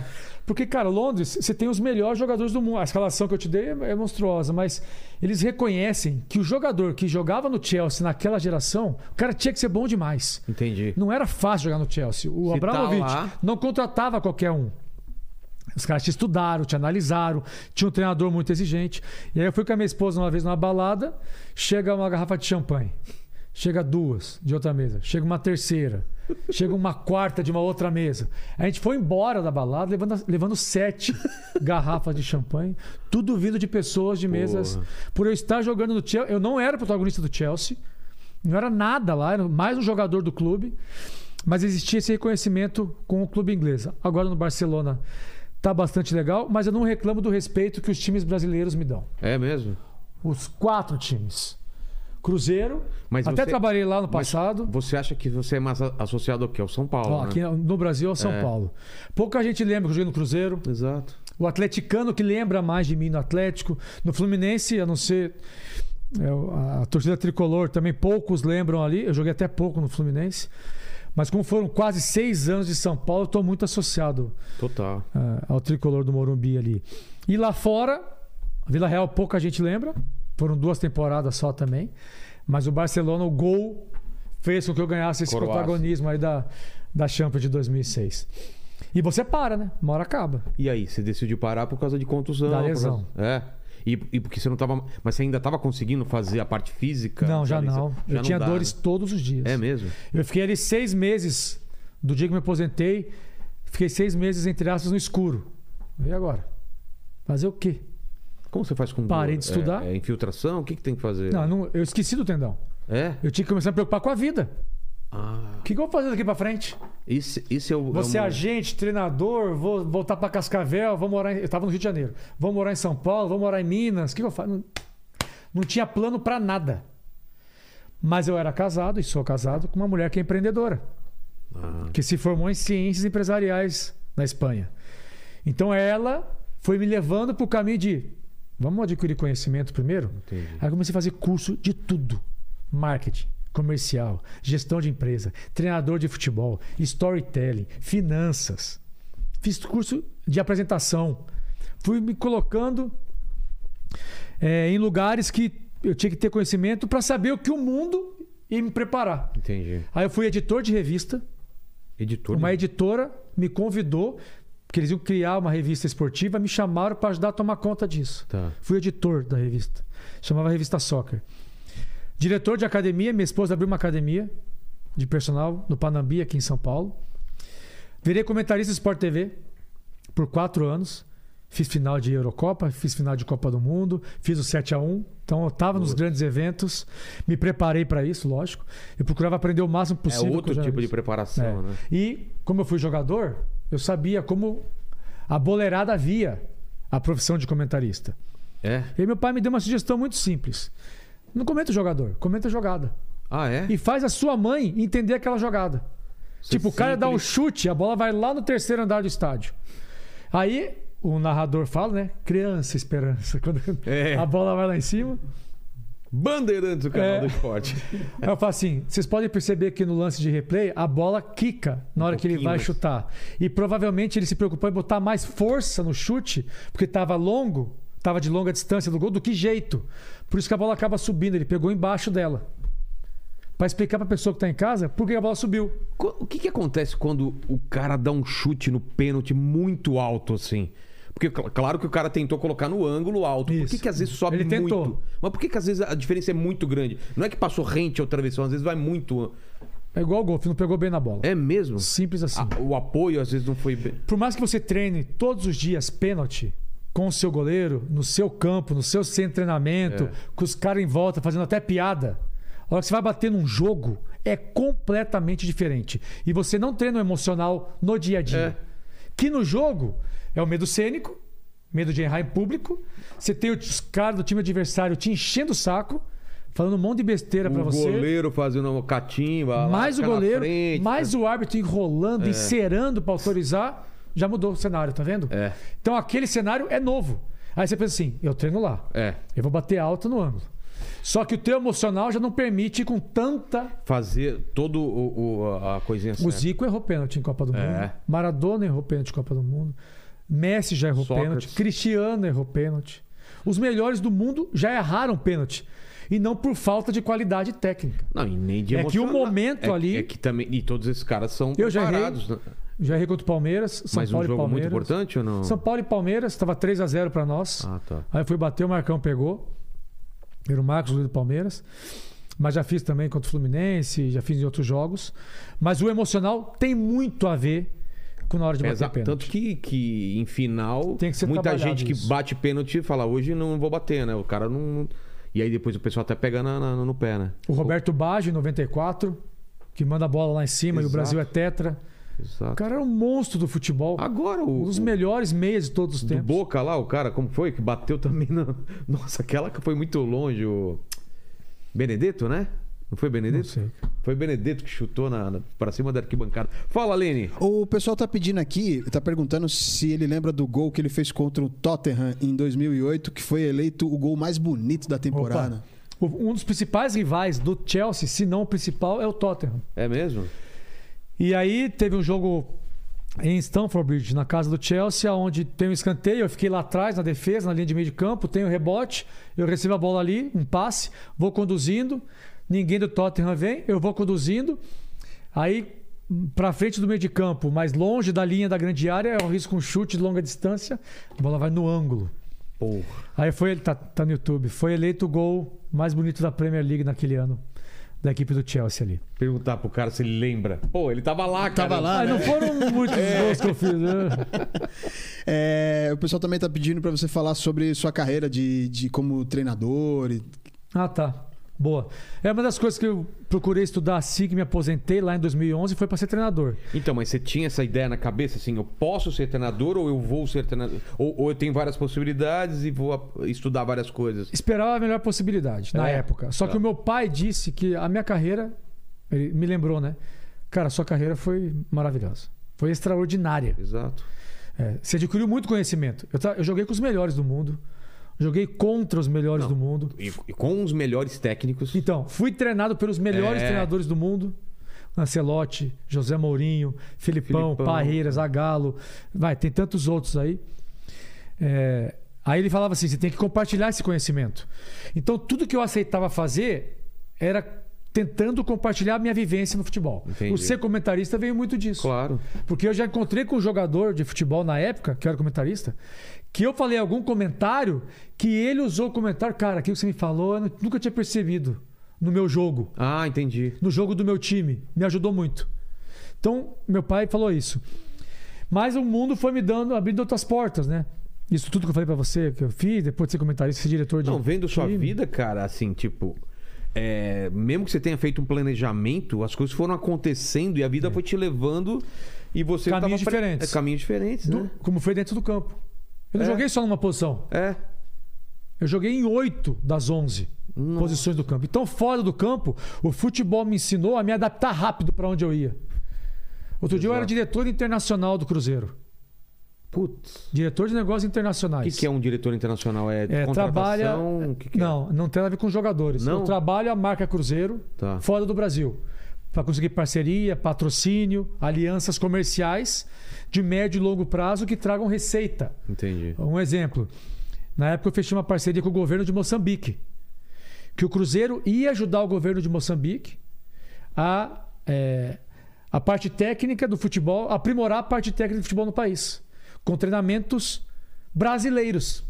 Levando. Eu não vendia o- o- simplesmente o Cruzeiro, eu vendia o futebol brasileiro. Entendi. O Cruzeiro é futebol brasileiro. Não está no grande momento, mas é um dos maiores vencedores da história do Brasil. E é o clube mais vencedor do século XX. Tem essa estatística aí. Ganhou Copa do Brasil, Tá. Brasileirão e tudo isso aí.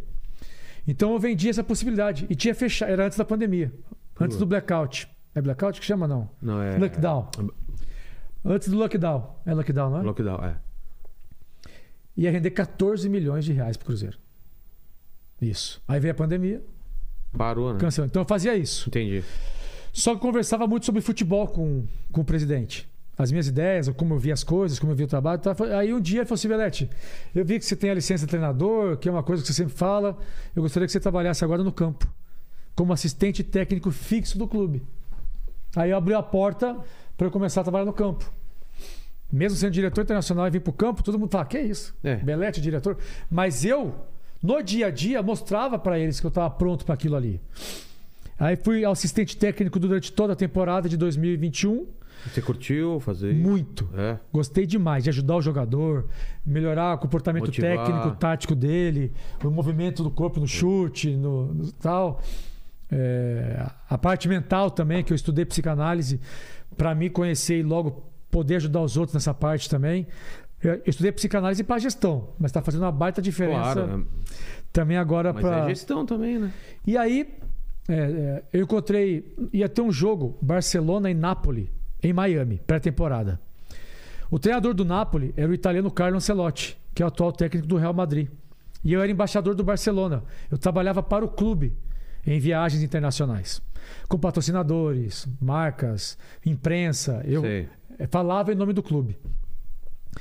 E t- como o Ancelotti trabalhou comigo no Chelsea, foi meu treinador, assim que acabou o jogo, eu estava vendo lá de cima, eu desci para dar um abraço no Ancelotti.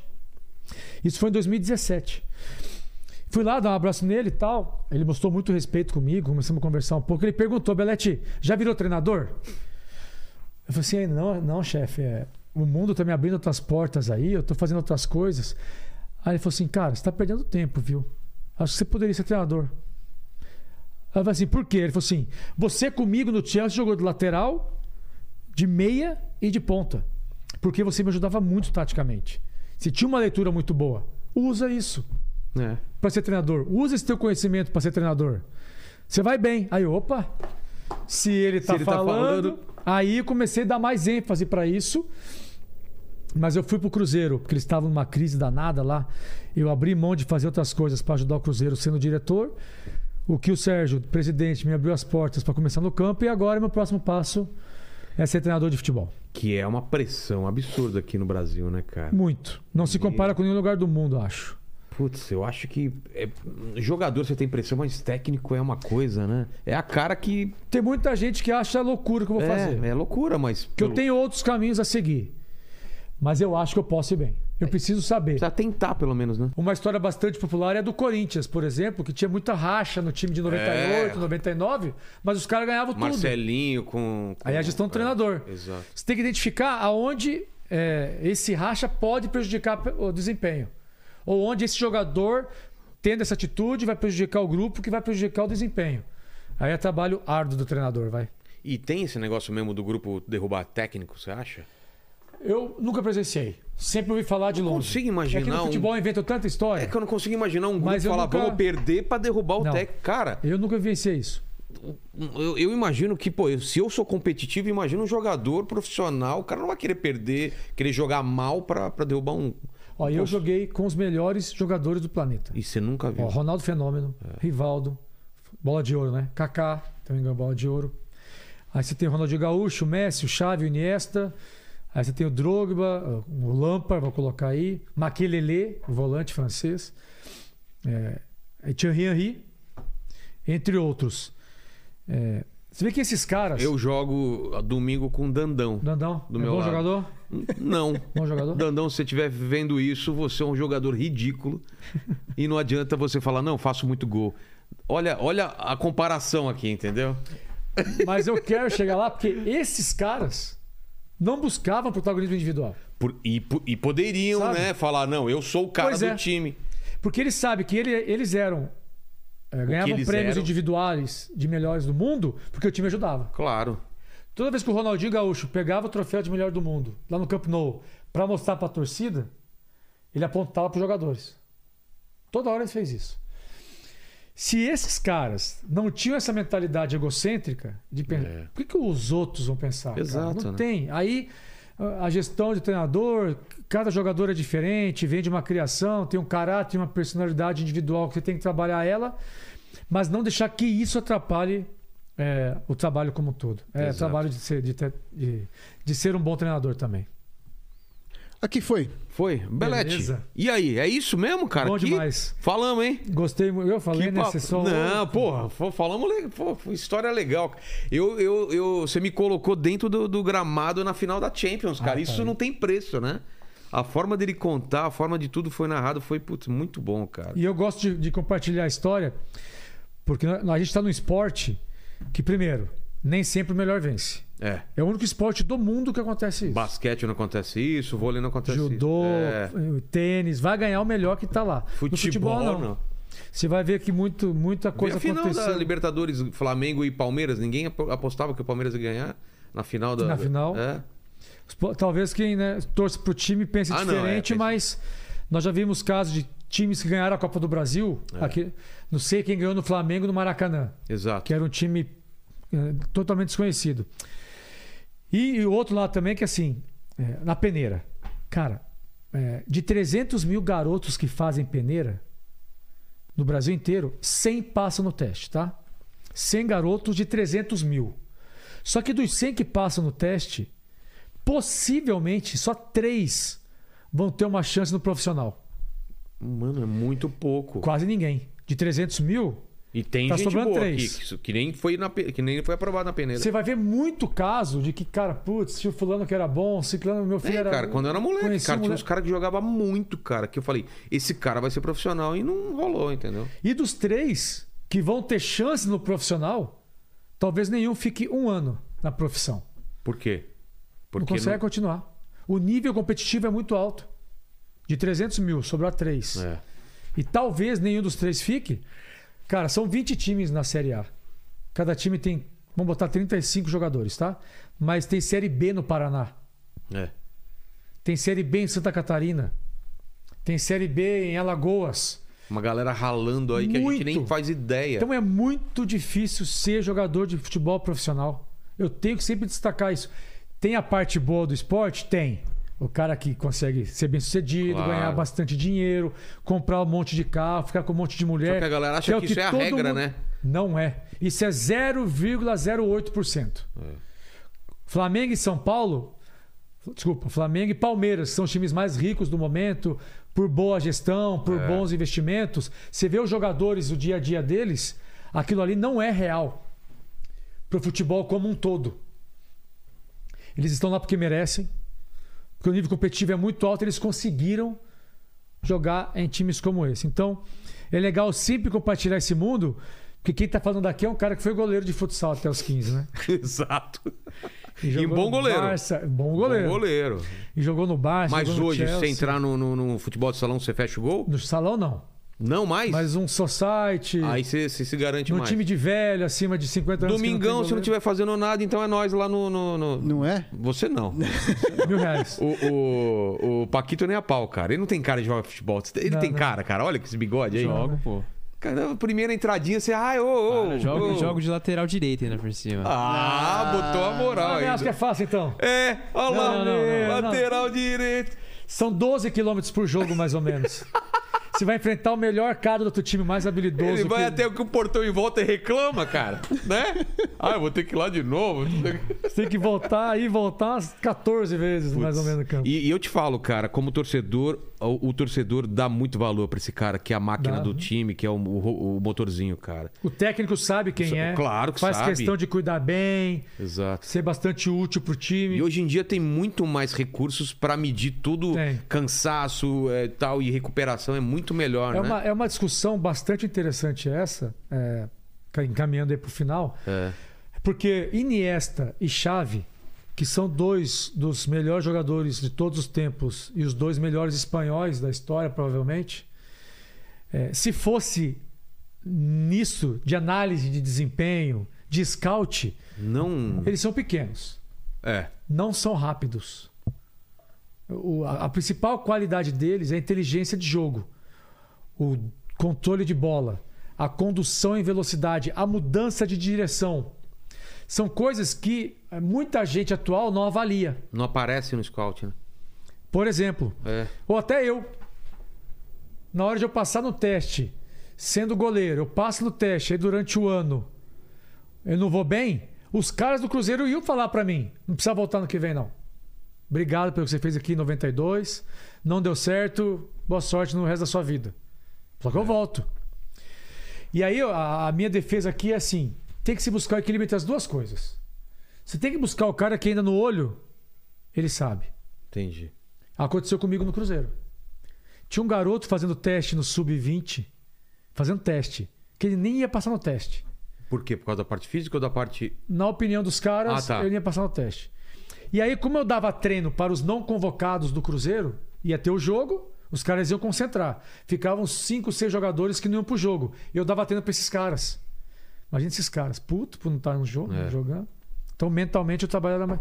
E chamavam os caras do sub-20 para completar treino. E um dia esse menino veio. E me falaram: Ó, isso aí tá em teste e tal. Mas ele vai completar o treino aí. Aí eu dei o treino. Eu falei assim: esse garoto tá em teste? O moleque era bom. Tinha sangue nos olhos, era rápido, tinha uma boa impulsão, bom tempo de bola, bom passe. Aí Eu pergunto, por que você não vai passar no teste, né? Porque eu te falo, que, qual foi a informação? Não, é que não me falaram que eu não vou passar no teste, mas falaram para ficar aí mais uma semana que não sabia se eu ia ficar, mas provavelmente não. Aí eu conversei com a diretoria do Cruzeiro. Falei, ó, eu acho que esse garoto deve permanecer. Isso foi em fevereiro, março de, do ano passado. Hoje, ele joga titular no Cruzeiro, Porra. na Série B. Ia ser dispensado. Ia ser dispensado. Então acho que tem que haver o equilíbrio. Ainda tem que dar importância para esses caras do olho, tem que dar importância para análise de desempenho, para os scouts, esses caras trabalham bem. para que os dois juntos possam ainda descobrir bons talentos no futebol brasileiro. Porque ainda, graças ao talento, somos o país do futebol. É. Graças a Neymar, graças a Vinícius Júnior, graças a Felipe Coutinho, graças a Rafinha no Barcelona, graças a Casemiro no Manchester United. Talvez desde do- há mais de 20 anos ou há 20 anos não vencemos uma Copa do Mundo. Mas todo mundo respeita o futebol brasileiro graças a A esses esses talentos. jogadores, com certeza. Muito legal.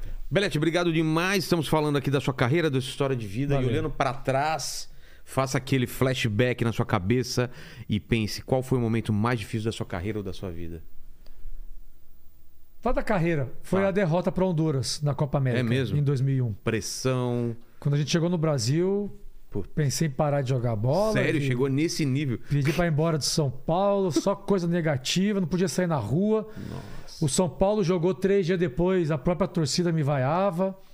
Tudo dentro do pacote ser jogador de futebol. Sim, faz parte. Mas assim, de carreira, tirando lesão e tal, acho que esse momento assim, foi mais eh, nublado na carreira. E É. deu tudo certo no final, né? A volta por cima foi ser pentacampeão do mundo depois. Exato. Segunda pergunta é o seguinte: iremos morrer um dia, demora, vai demorar muito tempo, eu te garanto, Belete, eu sei das coisas. E o pessoal que voltar daqui 292 anos nesse vídeo pra querer saber quais seriam suas últimas palavras, seu epitáfio. Caramba. Eu, eu vou deixar mensagem para meus filhos, Tá. principalmente. Filhos, eu fiz o máximo que estava ao meu alcance para que vocês tivessem uma vida, uma formação maravilhosa. Acreditem e confiem nisso. Corram aí por mim, né, agora, né? Façam aí. Boa. E a terceira pergunta é se você tem uma dúvida na vida ainda, alguma, algum questionamento. Não, Pergunta se se faz. pro- eu sou um cara. Se você não tem, eu vou fazer outra pergunta então. Se você pudesse voltar no tempo pra ficar Ô, na, louco. na- na beirada do campo pra ver seu gol de outro Ó. ângulo, seria esse gol do- da Champions ou outro momento do você queria ver mais novo, um começo? Qual, Não, qual jogo boa. você voltaria pra assistir? Fala, você se vê assim? Qual que você? Para eu me ver, eu É um queria- jogo, um jogo que Eu estando em campo, eu me Claro, vendo. É. Não, eu queria ver o meu gol da final da Champions ao lado dos meus pais. Porra! Nossa, Já pensou, imagina cara? Se tem essa A emoção. Essa possibilidade, que é- né? Não, e você sabe o que vai acontecer, mas eles não sabem. Então você fica só assim, né? Ó, eu, talvez eu entre aí, não sei. Não sei né? Aí os 25. en- Pô, Ainda que bem que eles legal viram. isso. Que Ainda bem que eles legal, cara. Que legal. Muita gente não tem essa chance, né? E, e ainda bem que, que você teve. Então, obrigado demais, Valeu, Belete. Bela, Eu que agradeço. Obrigado, Lene. Obrigado, Paquito, nosso lateral, né? Valeu. Ah, Valeu. lateral, falou. E, Paquito, você que esteve aí, você que é um grande craque, que frase o pessoal deixa aí pra provar que chegou até o final? Ah, eu ia falar o goleiro de futsal. Goleiro de futsal, a gente sabe que você assistiu esse vídeo. Se você escrever nos comentários, goleiro de É. futsal. E dá o like, se inscreve, não é? É isso aí. Se inscreve no canal, torne-se membro. E vamos que vamos. Vamos que vamos. E como Jujuba, né? Como a Jujuba, né? Agora pode, né? Pô, não, sempre foi. Sempre pôde, né? Valeu, gente. Até mais.